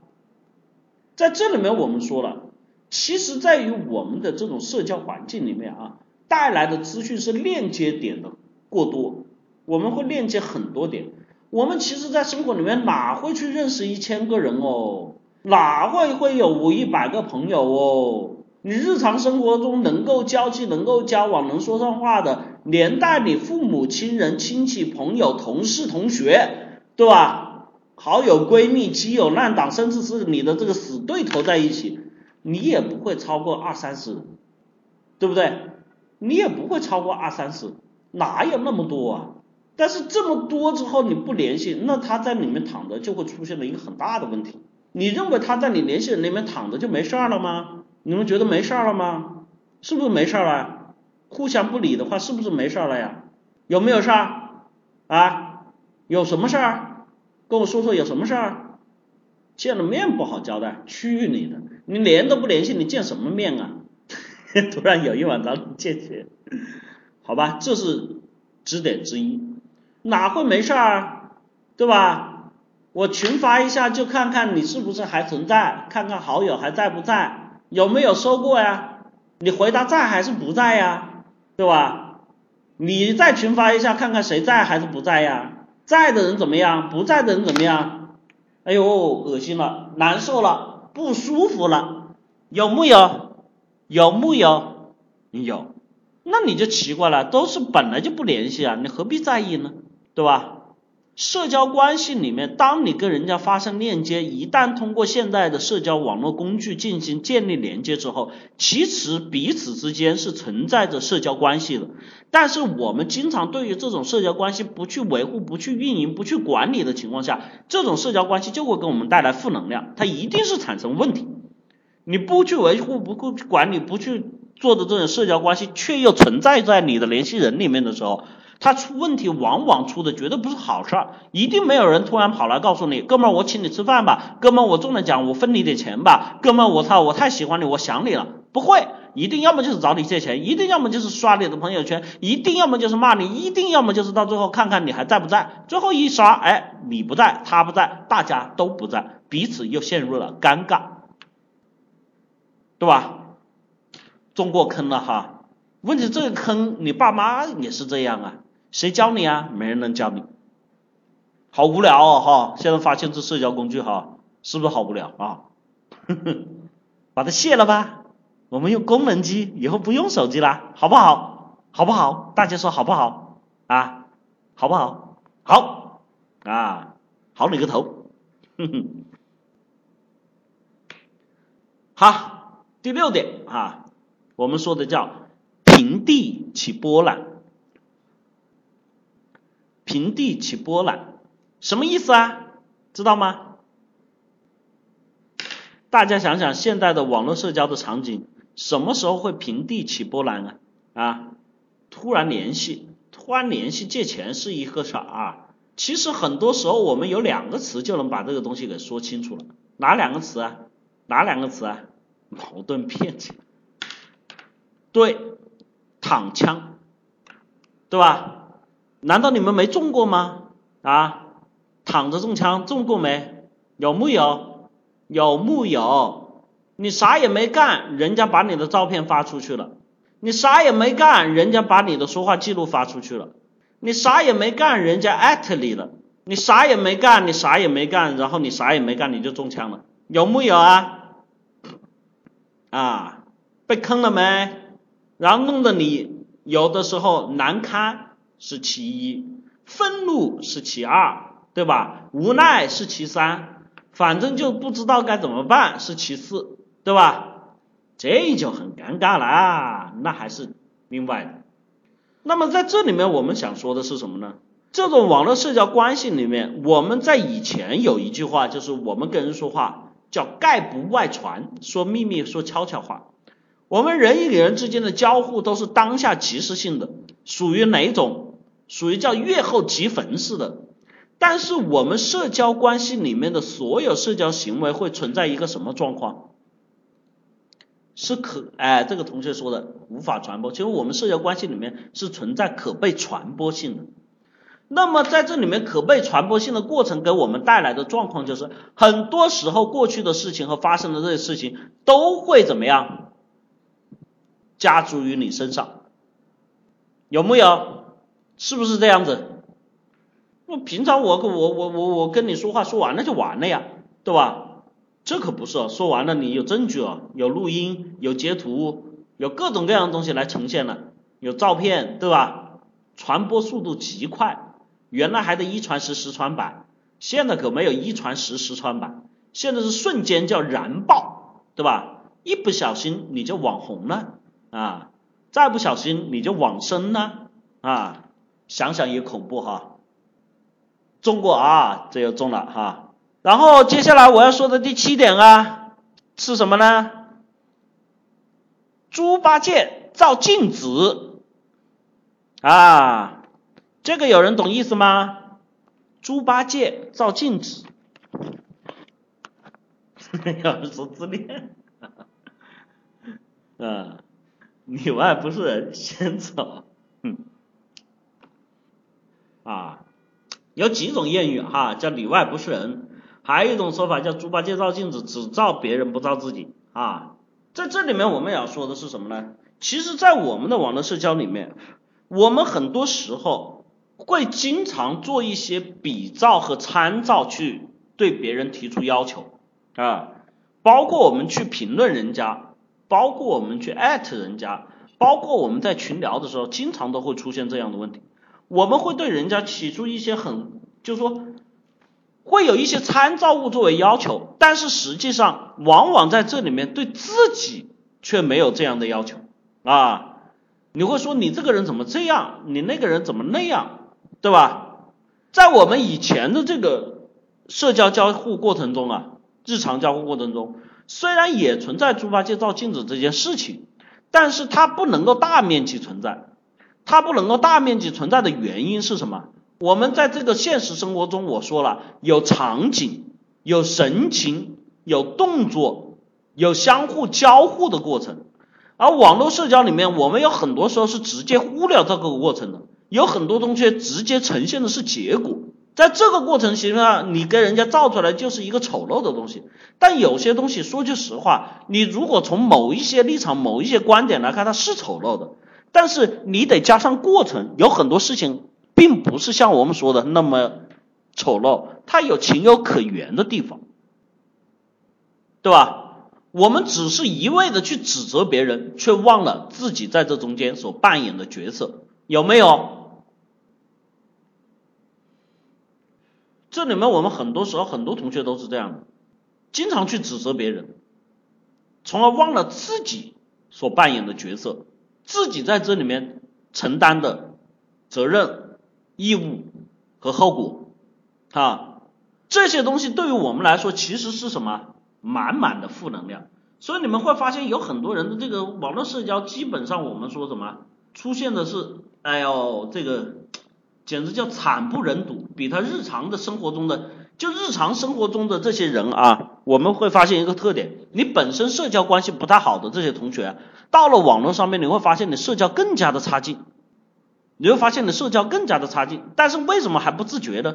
因为你联系的点多，你不像原来一两个人反映你，你就觉得不好意思了，而且你怕丢朋友，因为你就这么两三个朋友。但是在社交关系上面，你得罪人你是不在乎的，你不听有他人听啊，反正总有傻逼会和应和你，是不是这样子？其实到最后你发现谁也不应和你，谁也不理你，反正联系人都不联系，有没有？这我们说的第七点哈，第八点我们要说的，哎，这个地方呢，可能你们不会太懂，叫错位的场合。其实我前面就提到了，在网络社会里面，我们出现最大的问题就是，我们在做网络社交的时候，我们处于什么环境下？来告诉我，我们处于什么环境下？啊，公共场合是吗？我说的我们处于什么环境下？你有可能在马桶上，也有可能在浴缸里，也有可能在床上，你有可能一丝不挂，你有可能只穿着一个底裤。我们是不是经常所处的这种网络社交的环境，实际上是我们最私密和最隐秘的空间？是不是这样子？一是而不是。人在自己最放松、最私密的场合情况下会干些什么事？你们告诉我，会干些什么事？嗯，隐私的，对吧？见不得人的啊。我们在最私密的场合下，其实是最放松的状态。我们敢干平常不敢干的事情，有没有？有木有？但是。实际上我们处于什么样的场合？实际上我们处于什么样的场合？嗯，是不是处于公共环境中？这就叫错位的场合。你用最私密的状态去在这公共的场合里面去表达自己，去展现自己，去呈现自己。你告诉我会不出问题吗？会不会不出问题？嗯，你们自己回去翻一下自己出问题的那些状况，你们发现是不是这个问题？这种情况下，造成了我们在网络社交上面的无序性、肆意性，甚至是没有节操、没有底线性。其实，如果把这些情况发生在我们真正面对面坐在一起的情况下，我告诉你说的不好听，你连个屁都不敢放，有没有？有木有？这就网络错位带给我们的错觉啊。那么接下来要说的啊，既然有了错位的错觉，我们还会干什么事情？在网络上我们干过的事情有哪些啊？啊，喷子，还干个什什么什么事情啊？暴躁，发红包，伪装的力量啊！其实大家在这个网络社交过程中啊，跟平常生活中最大的一件不同。除了刚才错位的这个之外啊，有一个最大的不同，就是每个人比平时生活中更加的装，你会扮演各种各样的角色。其实，在生活中你是个什么屌样子，人家都知道，你装不出来。但是在网络里面你会装。在互联网发展、信息化发展之前，有一句啊，这个老司机教你们一句这个最经典的语言啊，关于互联网的经典语言，我不知道有同学听过没有？你永远不知道。电脑那端就互联网那端是不是做的一条狗啊？这是网络化发展里面一个叫格言式啊，这个像格言式的一句流传至今的话啊。你们对于网络发展过程，因为很多同学一进来就网络发展了，不像伊思老师，我们是看着他一步一步成长过来的。在这里面，实际他描述的哲理性是什么？每一个人在网络背后都会去隐藏、去扮演、去伪装自己。这个伪装的力量会带给大家无比的自信，会带给大家去寻找存在感的一些过程。但是在这里面就会造成你们身份、地位、价值，包括道德、情操等等方面的缺失。所以在这里面你会发现。有很多同学一旦在这个伪装上面成瘾之后，基本上你回不到现实，基本上你回不到现实了。你特别怕在公众面前去展示，你甚至去见人，你都会觉得，哎呀，他看到真正的自己会怎么样？有没有这个心态啊？这里有很多人见过网友的哈，有木有？对不对？啊？所以在这里面，我们其实所处的这种环境，因为我们说了啊，这个东西有人教你吗？你们到今天上伊思老师课之前，从来就没人听过，也从来就没人教过，你们都是在这里面任着自己性子干的这些龌龊的事情，是不是？对吧？这我说了，网络因为我们一下子怎么样？哎，发展太快，大家同时切入这个市场。同时切入这个环境，基本上到现在都没有一个所谓的道德行为规矩等等这些标准在里面，所以造成了我们现在的困惑啊。当然，这些讲社交，这只是中间的一部分。我要带领大家是能够利用网络社交，而不是我们被网络社交给利用。那么讲完这个这个，我们再来看第十点啊，还还还还有还有那么几点，别着急啊，我真的要讲的东西太多了。第十点叫说出去的话泼出去的水。我就问你们一个道理：你们平常跟同学吵架，你们来想想啊。如果你是在现实生活中跟同学吵架，跟网络上跟同学吵架，它本质的区别是什么？本质的区别是什么？你们告诉我啊！本质的区别是什么？怎么不用负责啊？看不到表情。我告诉你们啊，本质的区别是一个可以被原谅，一个永远无法原谅。你们自己想一想。现实生活中，你哪怕吵的就是打了架之后，都有可能会被原谅。但是如果在网络上，哪怕再小的一件事情吵完了之后，基本上 game over，没有办法原谅了。知道为什么吗？道歉也没用。知道为什么吗？嗯，知道为什么吗？网络信息化时代里面有一个最大的特点，就是叫存量。你说出去的话泼出去的水，以前说完了就忘了。我们很多人其实记性并不好，没有那么记仇。但是网络上不一样，他会把你所有的言行牢牢的记下来，有没有？有没有？所以这就意味着你在网络上实际做的事情，你越不负责任，你将来为此付出的代价就越大。因为我们看过网络上很多的撕逼，都是贴你的图，贴你的图，贴我的图，贴你的图，是不是这样子啊？是不是这样子啊？你一年前就像我刚才说躺枪一样的，你一年前说过的话，今天还可能会成为一个导火索，有没有啊？所以实际上，本来我们在网络上应该更加的谨小慎微。而我们实际的状况是在网络上更加的肆无忌惮，所以这就是很多人为什么在现实生活中网这种社交能力差，在网络上社交能力更差的原因啊，他根本就没意识到这是你在自己在干什么。你要知道，你干的事情是你说出去的每一件事情，最后都会成为打自己耳光的那个手掌。当你在笑人家傻逼的时候，你能保证自己有一天不傻逼吗？能吗？不能。敖天同学说：“上网交流这么麻烦，不如发短信就好。发短信难道就不是网络的一部分吗？你觉得他换了个界面，哥们儿，你换了个马甲，我就不认识你了？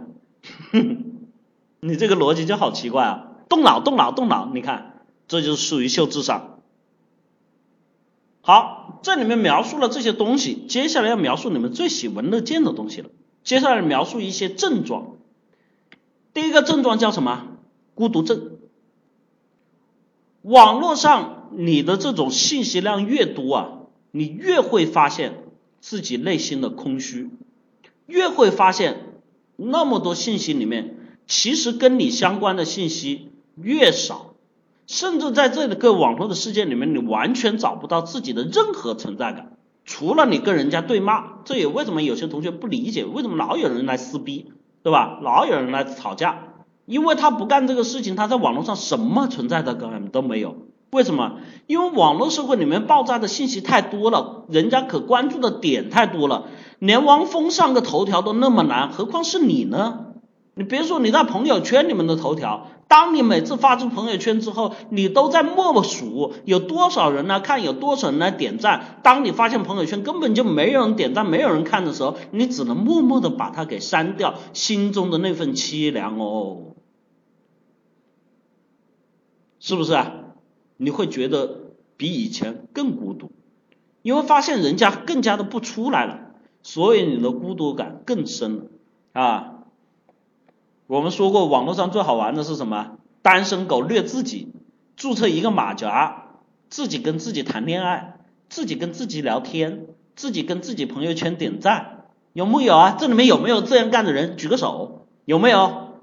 啊，没事，大家都不认识，别装哈。我相信有，啊，一定有，啊，你看这里就有诚实的人哈。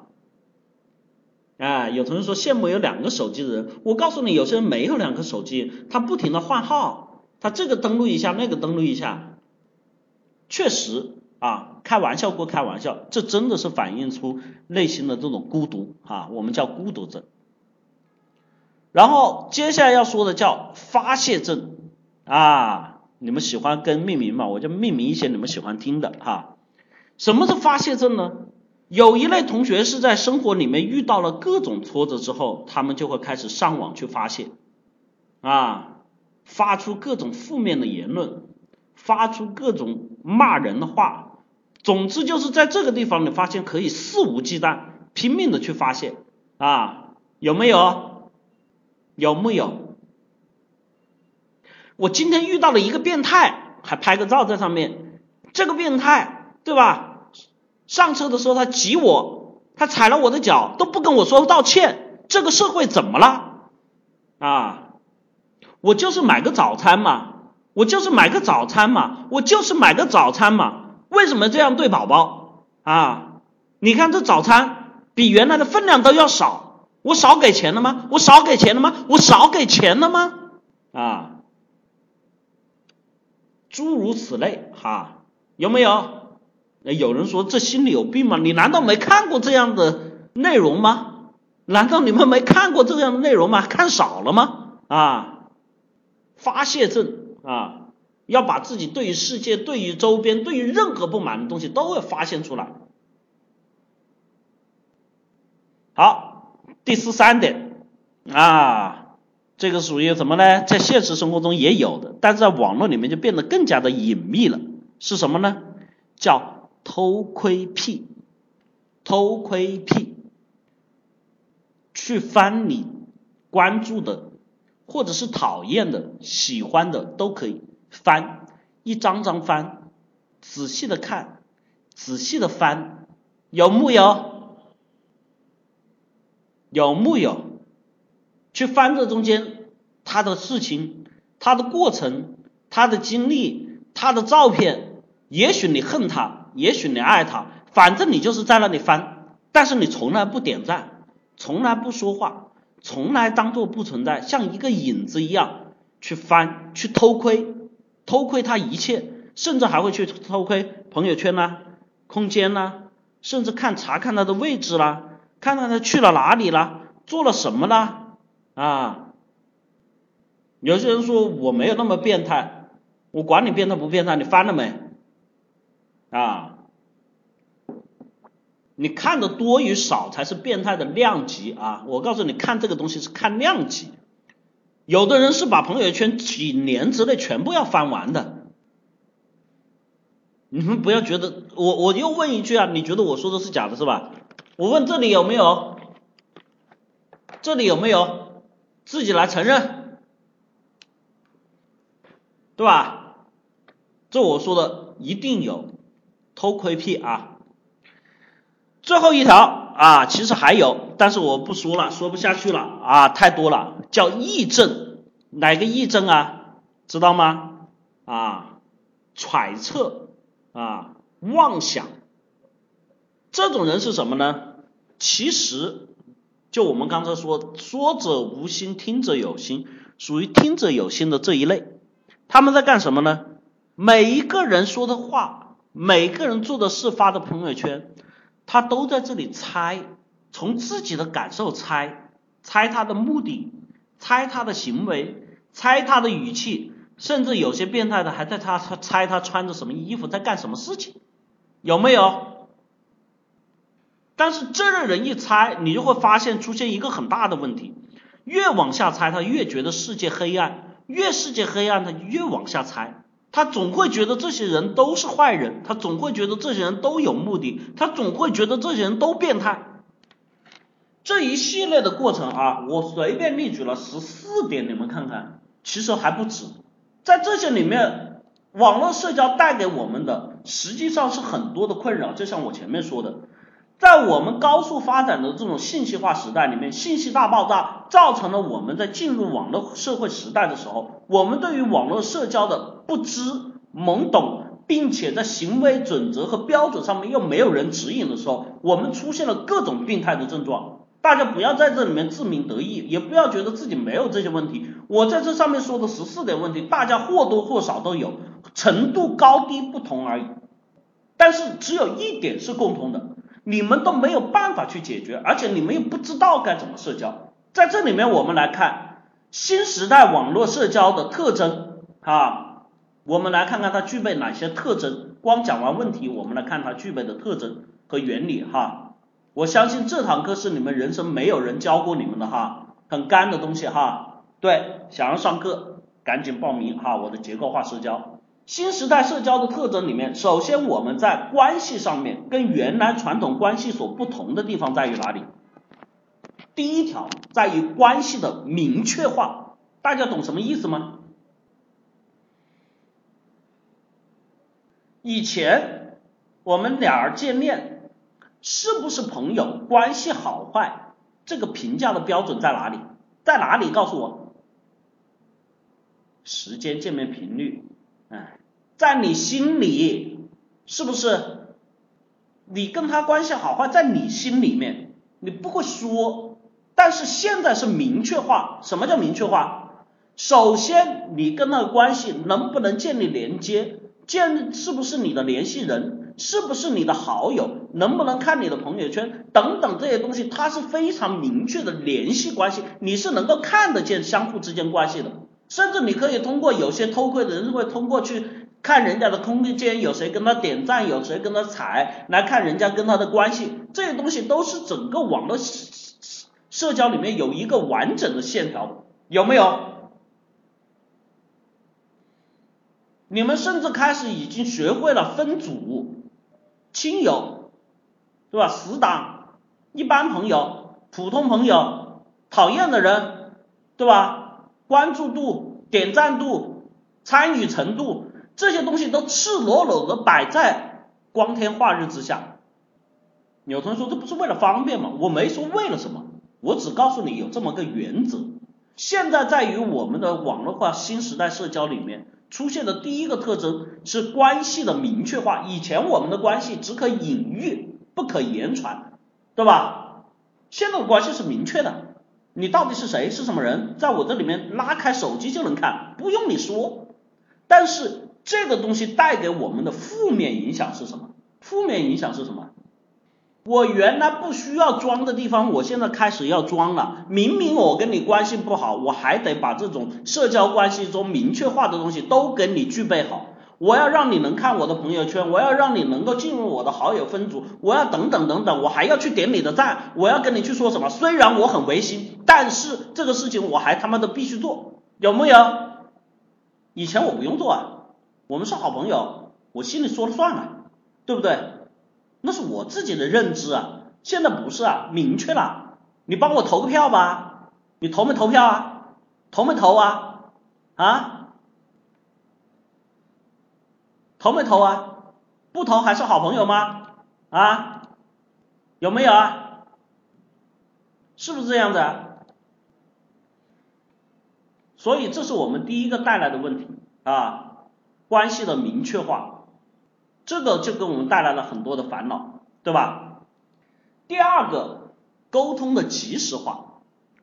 我们在很多以前的社社交关系过程中啊，不说早远，以前我们跟这个异地相处，或者是其他地方，甚至同城，有的时候我们还通过一些书信来往。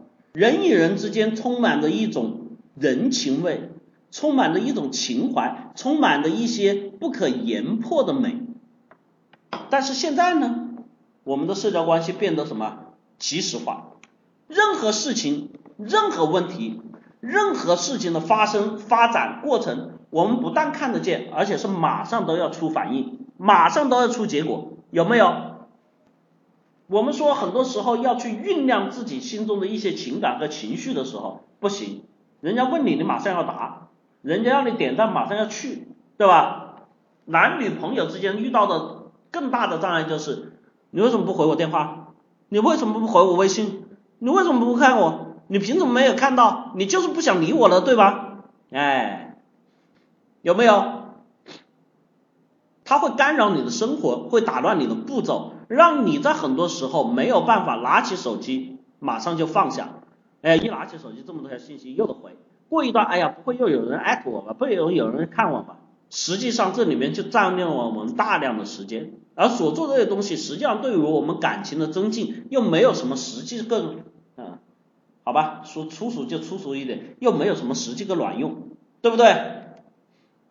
这我们说的第二个特征，第三个叫内容行为的长久化，就我刚才说的，你所说的话，你所做的事情，这叫呈堂证供，你跑不了，赖不掉，在网络上，只要你发出，它就会永远存在。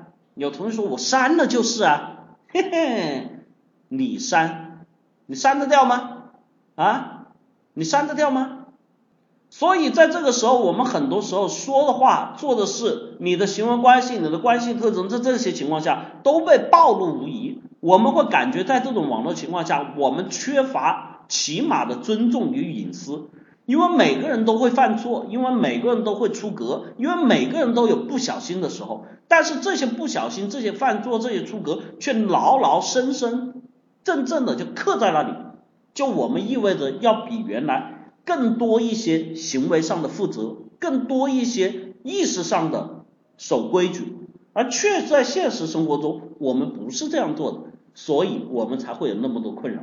第四点是我们的表达方式的多样化，因为我们看不见彼此的表情。看不见彼此的神情，看不见彼此的动作，甚至我们在社交过过程中非常重要的一点，叫透过眼睛去看人家内心这一点，在我们现在新时代的社交过程中已经被淡化了。所以在很多时候，就像你们说的，你不管是装也好，不管是认真也好，你要通过表情包，你要通过各种各样的渠道，你要通过各种各样的方式，你通过点赞，通过。投票通过各种各样的表达方式要去建立跟人家的联系和连接，在这种情况下啊，包括还有红包，对吧？你会发现这种表达方式的多样化，而这些多样化极大的分散了我们在情感表达以及内容表达上面的精准性。你做了，有很多时候等于没做，但是你又不得不做，是不是？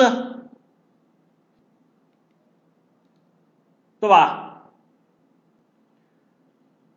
第五个存在感的缺失化，其实，在网络社会里面，我们每一个人，我说了，因为信息的大爆炸，我们每个人可以接受的信息有很多，我们的朋友圈，我们的这个里面，我们的这个好友，我们的微信，我们的这个微博，我们的这个 QQ，我们的这个什么短信，我们各种各样的通通道和渠道里面。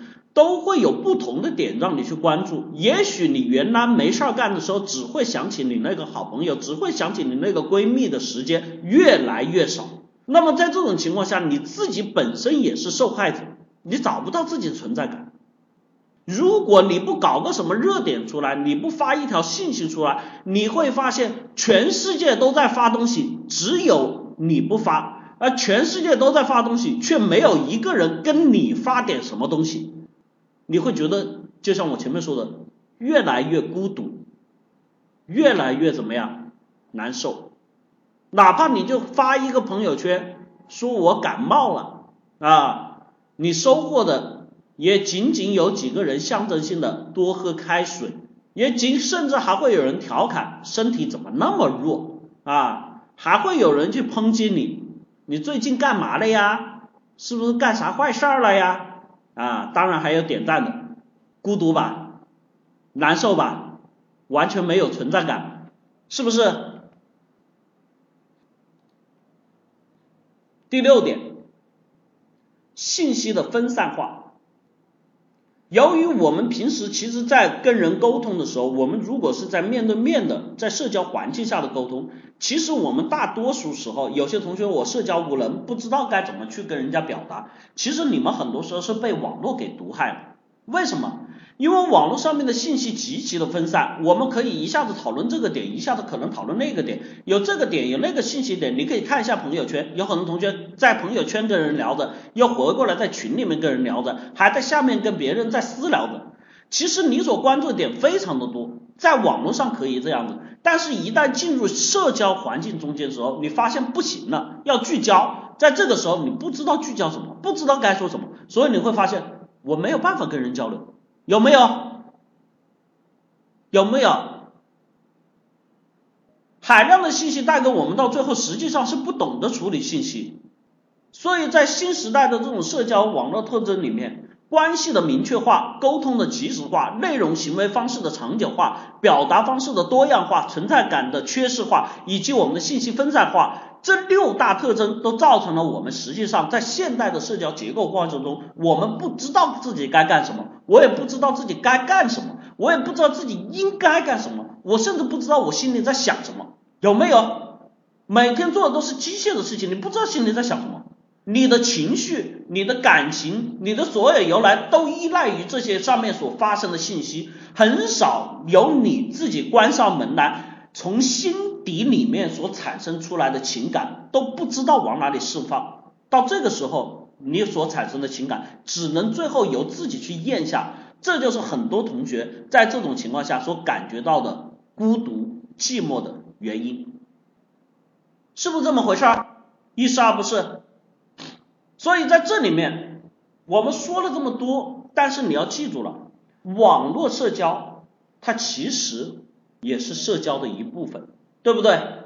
它其实也是社交的一部分，我们只是不太了解它的规则，只是没有人教你去运用的方式。在这里，其实你们觉得是不是我们就一定得这样子啊？是不是我们就一定得这样子？是不是我们就一定得这样子？没有办法这样过下去，这样被动下去，这样难受下去？实际上我们说了哈，人类上下五千年的文明，我们不管科技怎么变，我们不管社会结构怎么变，但是记住了，在这中间基本的人性、基本相处的方式、人的心态是什么？其实这个东西它是不会变的，它是不会变的。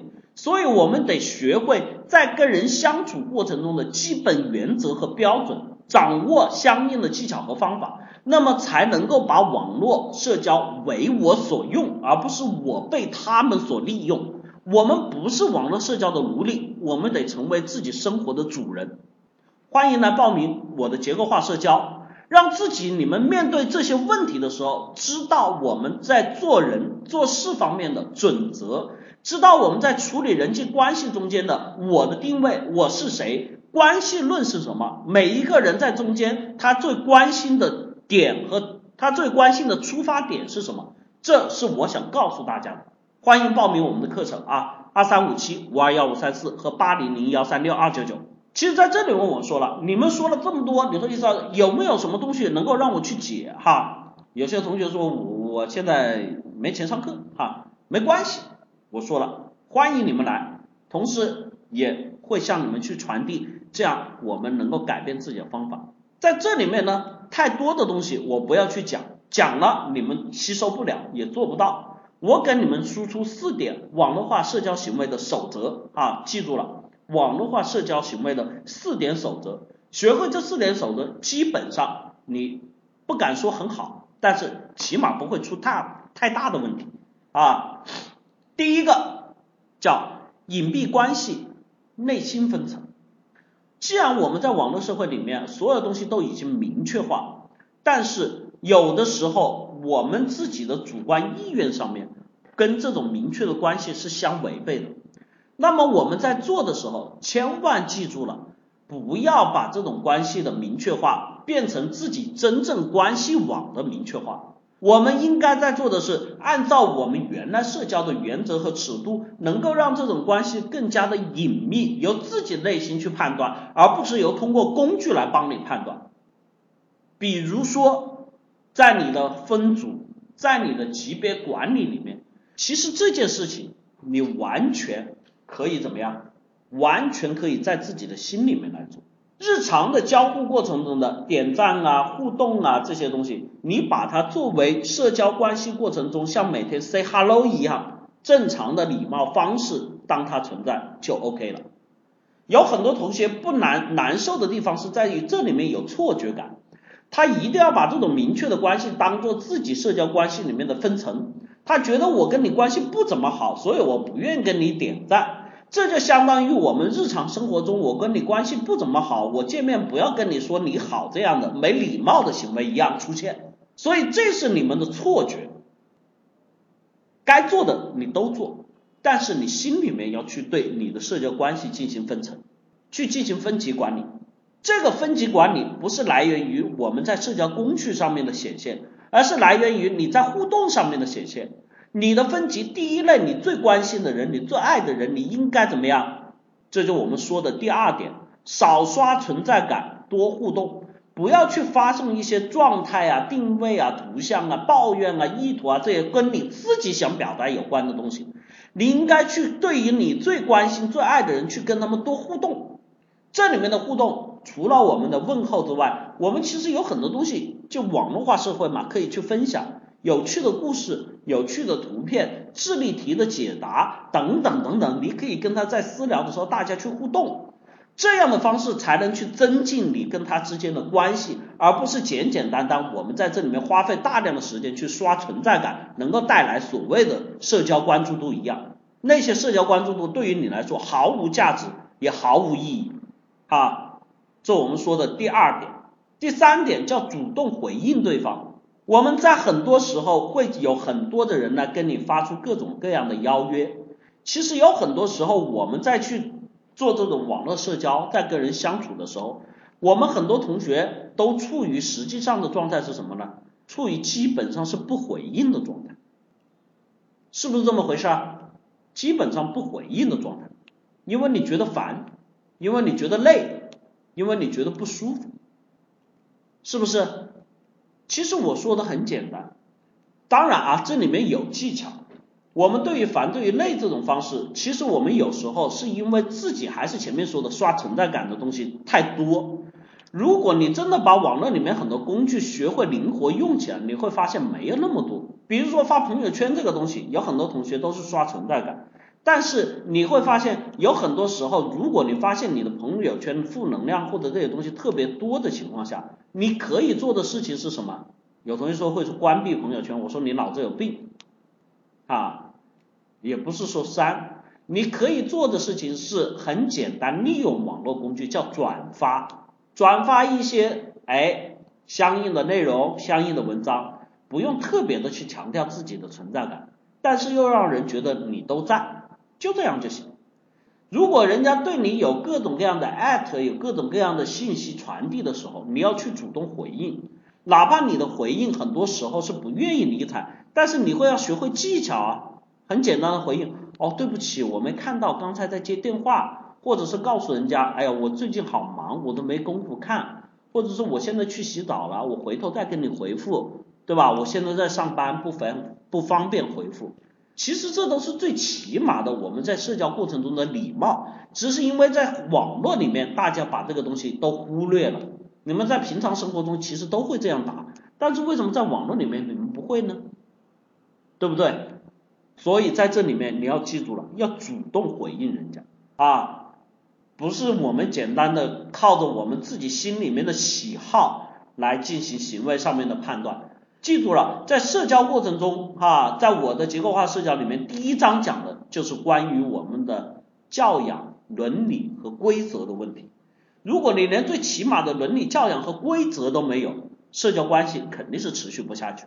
这不分任何的什么网络和现实中，它其实都是一样的，对吧？然后最后一条啊，这个是最重要的。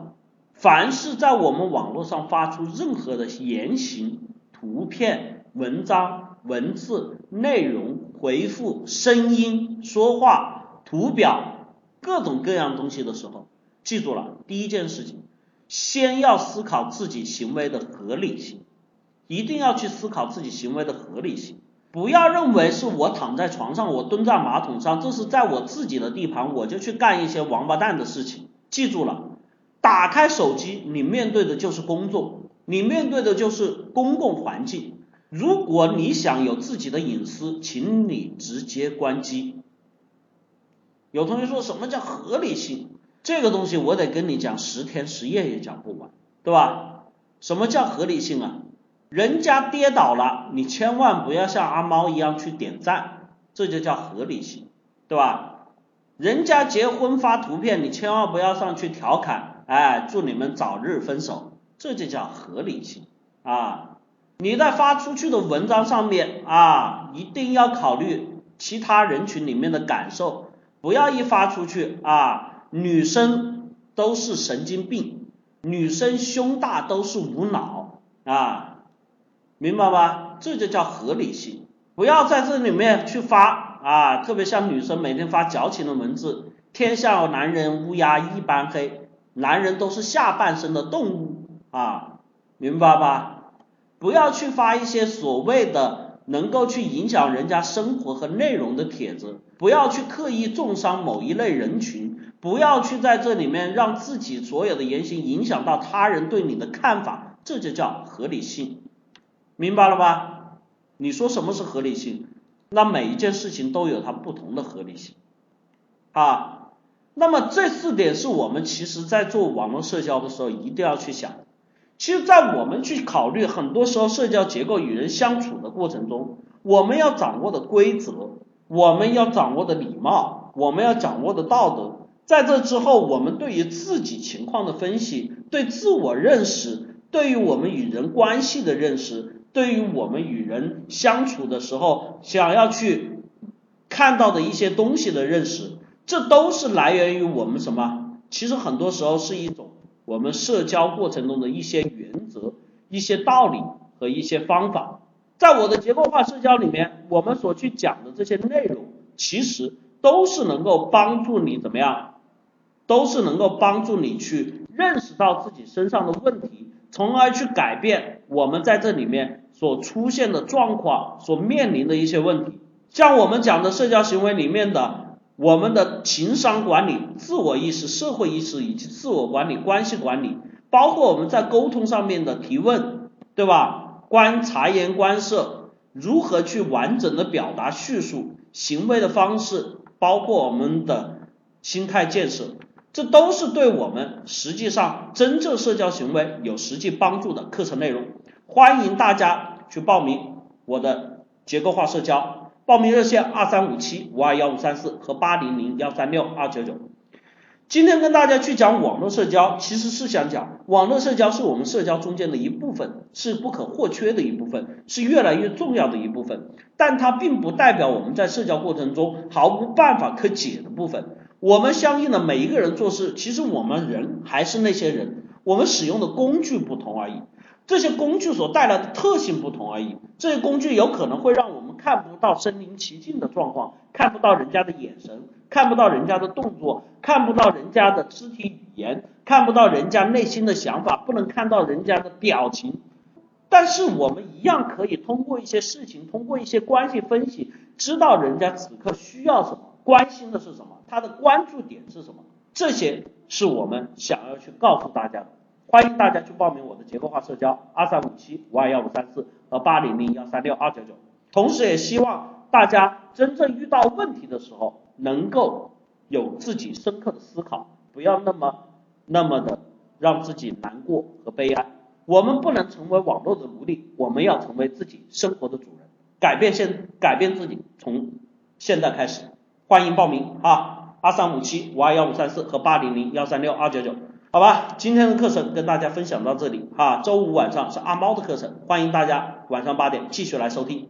希望我们能够带领大家去面对生活中更大的挑战、更多的问题，让每一个人生活过得一天比一天更好。这是我们课程的初衷。这里是凡事都有解，我是伊思啊，欢迎大家去关注我们的微信公众号“凡事都有解”，事是事情的事哈。这里有我们的公开录音上传，有我们的问答，有我们的文章转文字的这个录音转文字的干货哈，还有很多分享的干货内容，也欢迎大家去加我们的分销推广 QQ 群三幺九七二五四九九，在这里面可以跟我们一起去学习成长推广的方式，也可以啊收获很大的现金回报奖励，好吧？